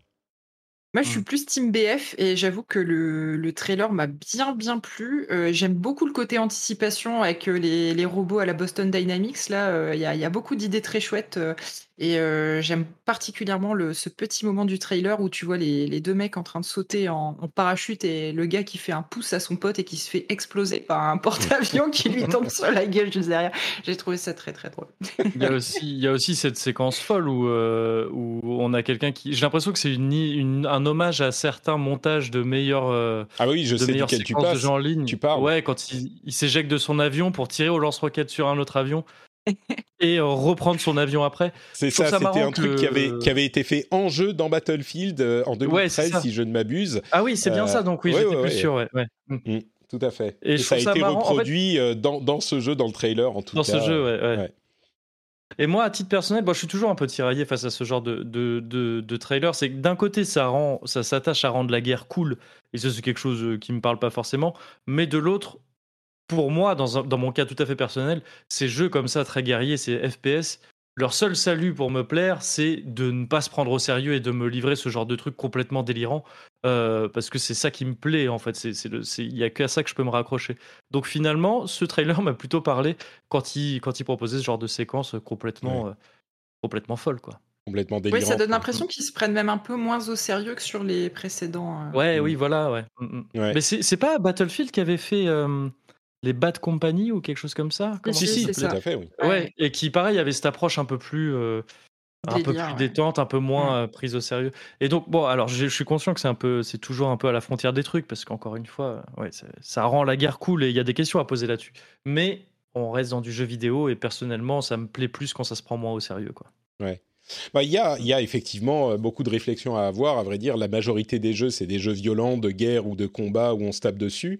Et, il y a peut-être des, des questions à se poser là-dessus. Et moi, je, bon, comme, enfin, comme beaucoup de joueurs, euh, j'y pense et je me demande si c'est euh, inévitable ou s'il y a quelque chose de, de profondément humain là-dedans, à, à- de, de primal en fait. Euh, tu vois, le, le, le gorille, ou pas le gorille, mais le, le primate qui se tape sur les pectoraux, euh, c'est c'est naturel en, en- fin de compte.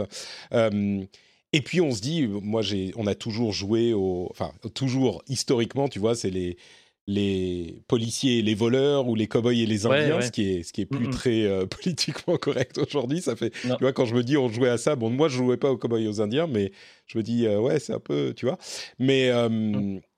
mais mais en même temps, je sais pas si c'est pas quelque chose à dépasser justement. Et puis aussi, il y a cette idée que bah, les jeux vidéo c'est juste pour le fun. euh, et enfin, il y a d'ailleurs encore eu cette euh, discussion qui a refait surface à propos de Battlefield 2. Est-ce que le jeu est politique ou pas Avec un, un- une Ah oui. interview euh, de, je me souviens plus de qui il s'agit, l'un des, des développeurs, euh, qui a répondu un petit peu à côté en disant ouais, enfin nous on espérait faire un truc de gameplay cool, tu vois, et, et pourtant il y a Mhm. effectivement c'est tellement proche que bah il y a forcément un contexte qui fait qu'on va penser à des choses. Bref, Ouais. euh, c'est une discussion. Je crois que le fait que la discussion revienne tellement souvent, pas juste la question de politique dont on parlait aussi la semaine dernière à propos d'Ubi, mais les jeux violents ou pas violents, euh, c'est que y a, on n'a pas de réponse simple ou claire, quoi. Donc je sais pas.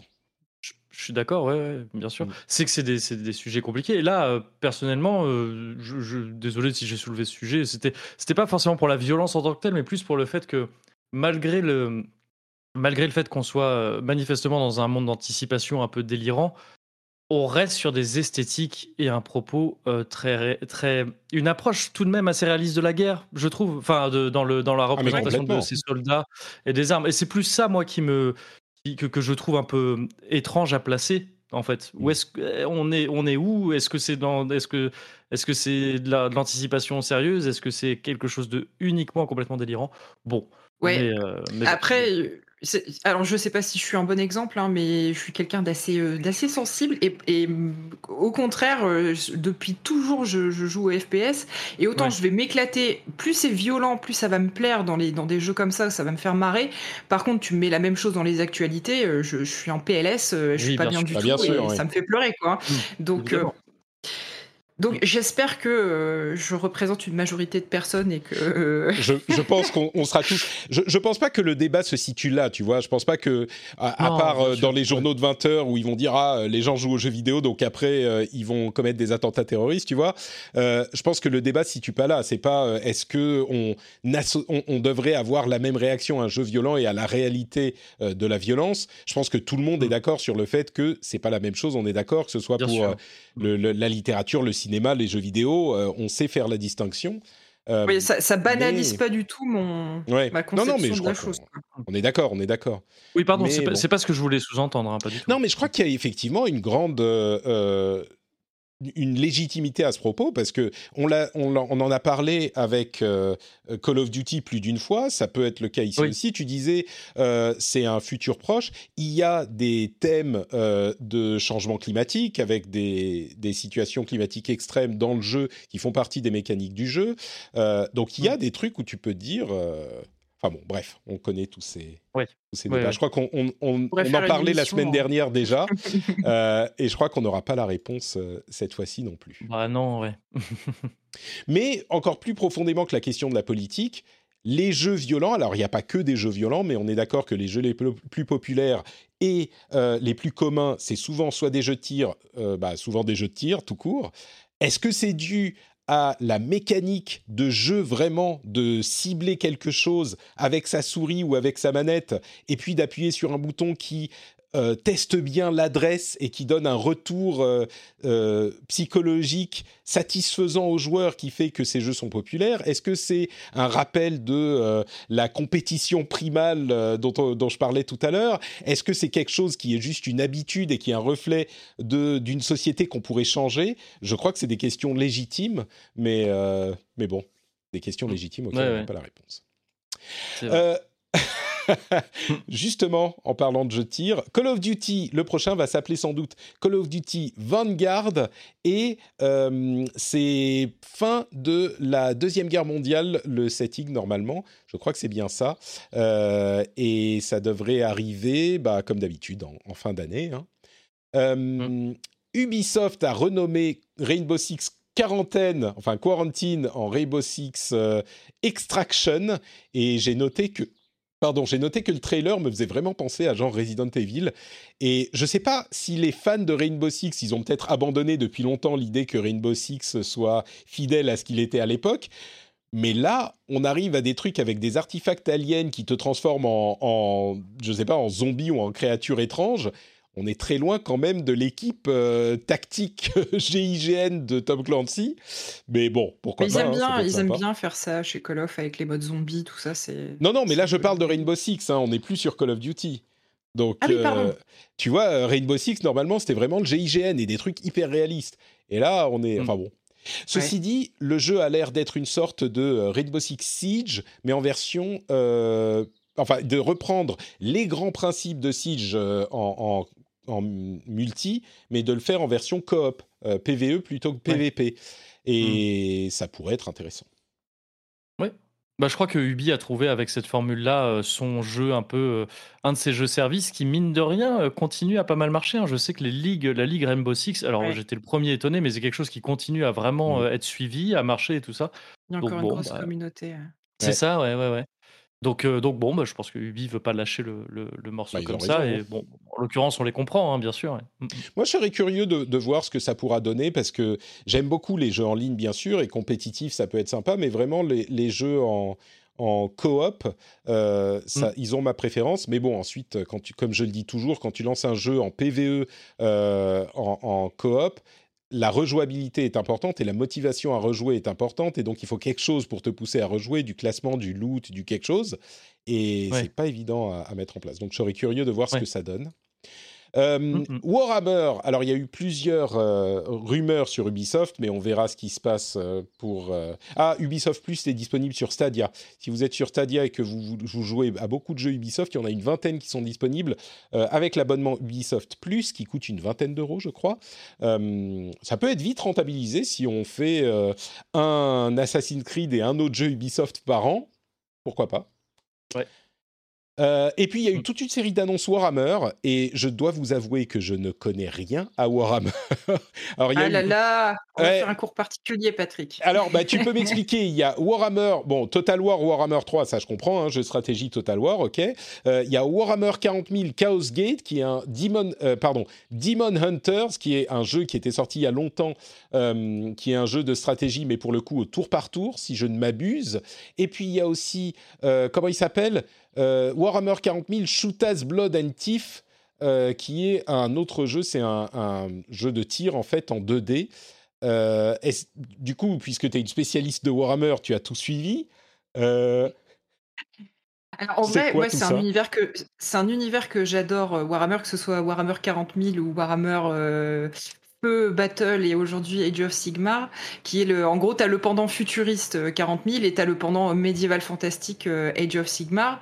Mais malheureusement, ils sortent énormément de jeux, ce que je trouve très bien parce que c'est euh, c'est une IP que j'adore, mais euh, j'ai pas le temps c'est de jouer difficile à, suivre. à euh, voilà, c'est très difficile à suivre. Donc, euh, en l'occurrence, le, le Total War, euh, c'est plutôt dans le, c'est dans l'univers euh, médiéval, hein, euh, donc euh, dans Age of Sigmar.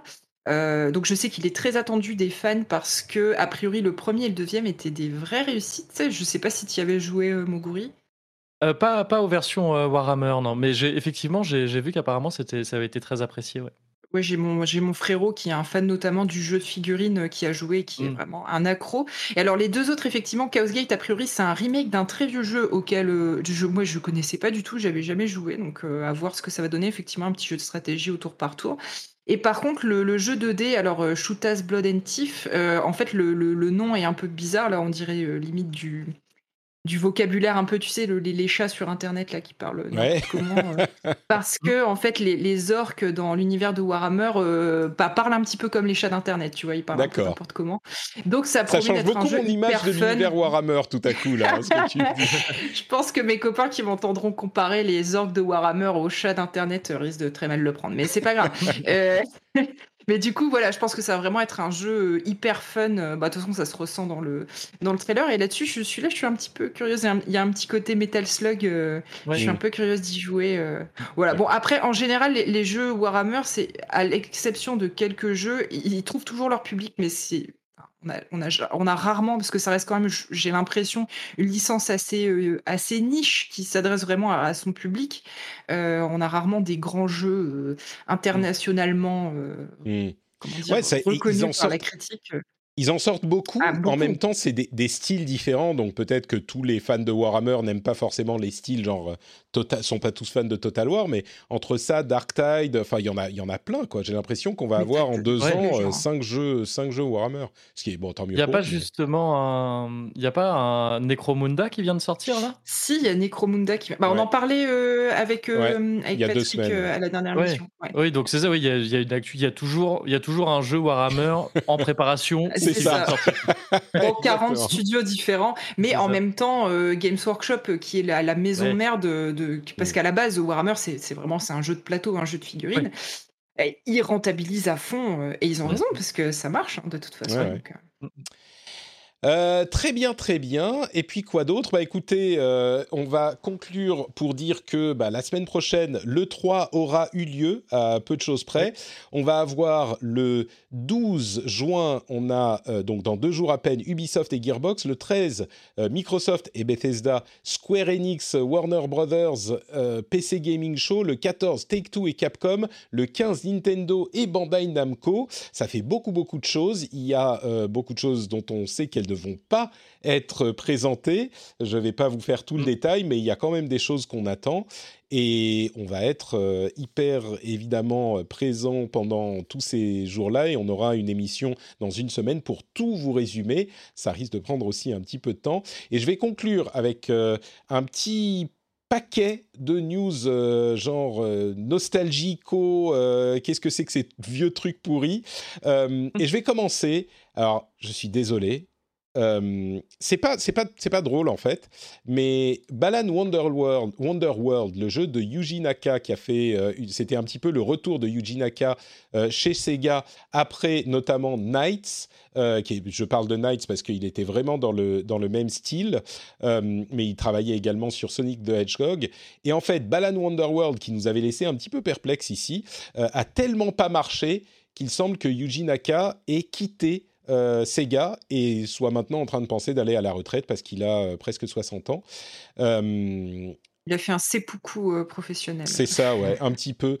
Et, et je sais pas, en fait, en voyant Balan Wonderworld, j'étais tellement perplexe que d'un côté, je me dis, bah, ça me surprend pas beaucoup, et puis en même temps, ça fait toujours un petit peu bizarre, et c'est dommage de voir que quelqu'un euh, tire sa révérence, euh, et puis sur une, un, un, un- comment dire, un, une performance comme ça, quoi. Et puis pour quelqu'un Mm. d'aussi légendaire que Yuji Naka, mais bon, bref. Voilà. Ouais. Oui, c'est vrai que c'est Euh, assez triste. L'Atari VCS euh, arrive très bientôt aux États-Unis. La nouvelle version de l'Atari VCS, eh ben, c'est en fait un mini PC avec des jeux euh, rétro dessus. C'est un petit peu le truc qui essaye de surfer sur les consoles rétro, mini consoles, mais qui est en même temps une vraie machine. euh, sauf qu'elle coûte 300 dollars. Euh, je comprends pas du tout. C'est dans un petit peu du Mm. niveau de un petit peu du niveau des locations chez Micromania. Euh, c'est un mini PC pas très puissant avec quelques jeux pourris et quelques vieux jeux. Euh, enfin, pourris, je sais pas. Ça se trouve, ils sont très bien, mais ils n'ont pas l'air. Euh, et puis, s'ils sont très bien, je suis pas sûr que les développeurs les mettraient euh, euh, que sur euh, cette VCS parce que, bon, bref, je comprends. Ouais. Ah, Euh, ça, ça- ça s'adresse, ça s'adresse aux. Euh, a priori, c'est une console de, des années 70, donc aux personnes euh, qui aujourd'hui ont l'argent euh, Non, mais même, et je veux la dire, nostalgie suffisante. mais je, je comprends pas trop non plus. hein. Ouais, tu sais, moi, c'était ma première console, l'Atari VCS 2600. Je peux te dire que ça, ça ne m'intéresse mais pas du tout, Bah du oui. tout. Ça n'a, ça n'a presque pas de rapport avec la console d'origine, sauf qu'elle a un vaguement Parce que tu vis avec ton quelques temps. vieux jeux. Peut-être, oui, peut-être. Je pense qu'il y a peu de gens qui vivent tellement peu avec leur temps que ça, ça va les intéresser. Mais on ne sait pas, hein, je me trompe peut-être. Euh, quoi d'autre? Playdate, vous vous souvenez de cette console qui est une console monochrome avec une manivelle, une toute petite console monochrome portable avec une manivelle? Alors, je pense que ça va être très bizarre et sans doute pas très bien non plus, mais au moins il y a un truc original, intrigant. C'est une toute petite Ouais. euh, machine, euh, ça coûte 179 dollars quand même. Là, les- la mise en vente arrive bientôt, c'est pour ça qu'on en parle. mais hum, je suis, je suis curieux, je suis, on va dire, un petit peu plus curieux que euh, ah bah la mise en vente a eu lieu il y a deux jours, donc euh, trop tard. Si vous en vouliez une, je suis sûr qu'elle est euh, complètement euh, euh, sold out, qu'elle est complètement euh, en rupture. Mais euh, mais voilà, je voulais la Ça mentionner fait, parce que ça fait cher le gadget quand même. hein. Ouais, Ça ouais mais après, je, suis d'accord avec Patrick. Je trouve ça plus intéressant que Oui. euh, bah, ce dont tu parlais juste avant. Ouais. Euh, et, et donc, oui, il y, avait- il y a quelque chose d'assez d'assez amusant, je trouve, dans, dans cet objet. Euh, au moins, ça propose, même si ça surfe sur quelque chose d'un peu rétro, ça propose quand même quelque chose de fondamentalement nouveau. Et, et donc, je trouve ça intéressant. Et là, on le voit, il y a Lucas Pope qui a annoncé un jeu dessus. C'est Exactement. même euh, Monsieur Papers, Please et euh, Obradin. Bradine, ouais, c'est ça. Donc c'est assez séduisant aussi sur le, sur le papier. Donc euh, ouais, ouais, je, je, suis, je suis assez curieux. On Ouais, est- est pareil, mais moi je trouve ça beaucoup trop cher, quoi. Enfin, 200 Ouais, c'est balles, pas euh, donné. c'est vrai, c'est vrai. avec un écran monochrome euh, et bon, c'est il y a la manivelle quand même. Hein, la manivelle. Il y a la manivelle, c'est- une c'est bon technologie euh, quand même assez incroyable. Est-ce Ouais. que ça fait lampe torche en même temps pour. euh, pour le prix, c'est pas dit. Euh, et euh, enfin, euh, dans, le, dans le cadre des, des trucs de, de vieux, c'est un petit peu comme Yuji Naka.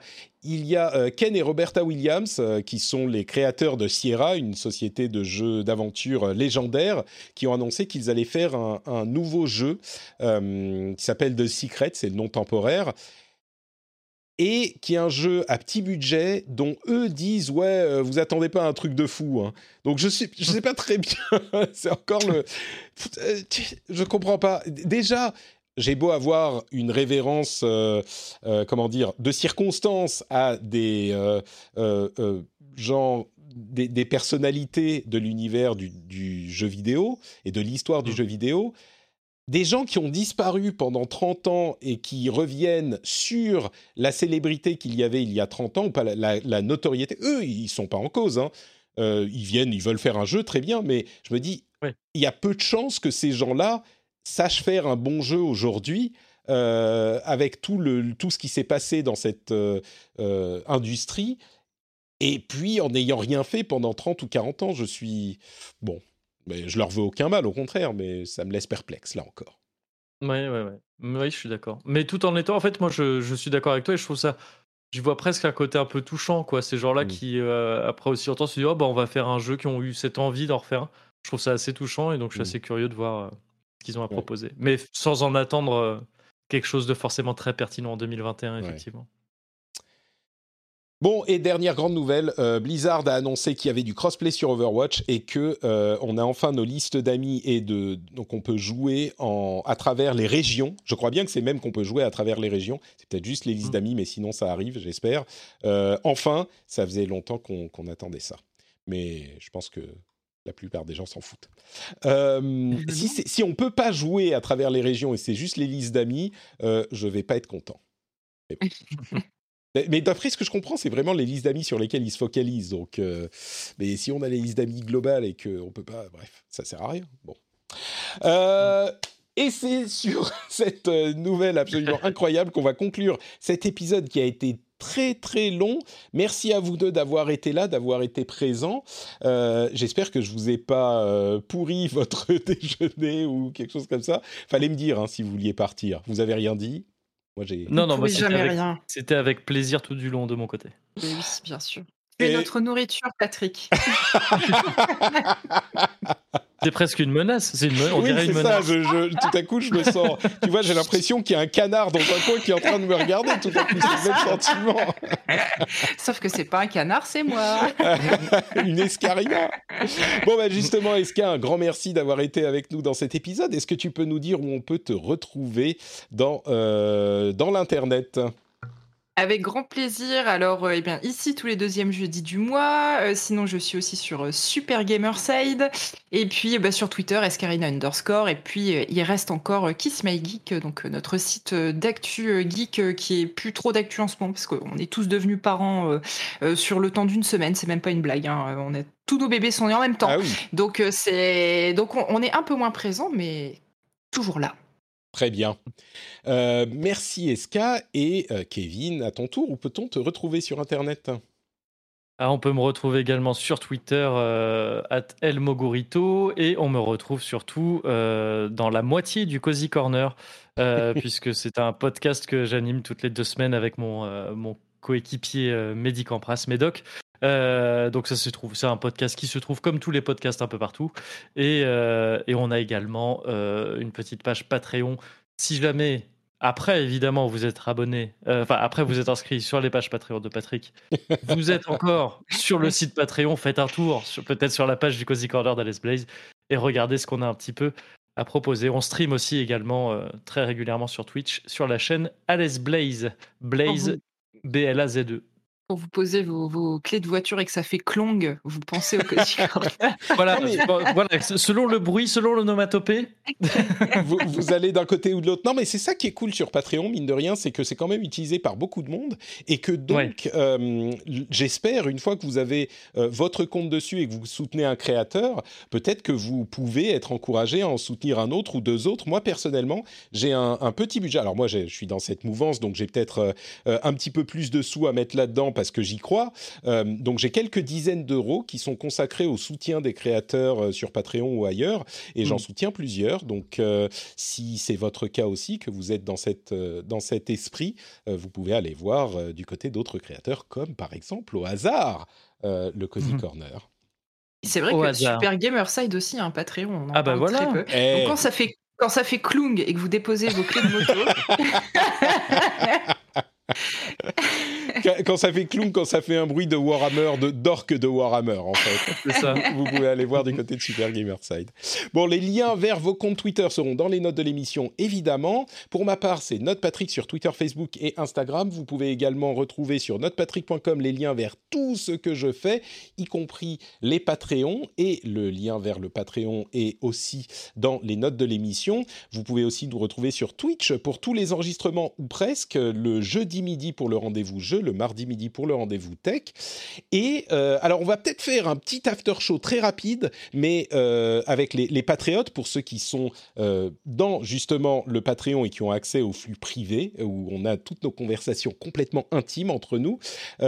Mais ça va être très rapide parce que je ne l'ai pas mentionné, ou je l'ai peut-être mentionné, mais mon fils est malade, et donc c'est le chaos à la maison, comme toujours dans ces cas-là. Donc on va faire très très rapide, et on se retrouvera donc pour ceux qui écoutent l'after show euh, dans quelques secondes, et pour les autres, bah, pour le gros épisode de l'E3 dans une semaine, à moins que vous écoutiez le rendez-vous jeu, et à ce moment c'est mardi, bien sûr. Merci à vous tous, merci également à Thomas Pillon, dont le lien sera aussi dans les notes de l'émission si vous voulez le retrouver, le lien vers le compte Twitter, et on vous donne rendez-vous dans une semaine. Ciao, ciao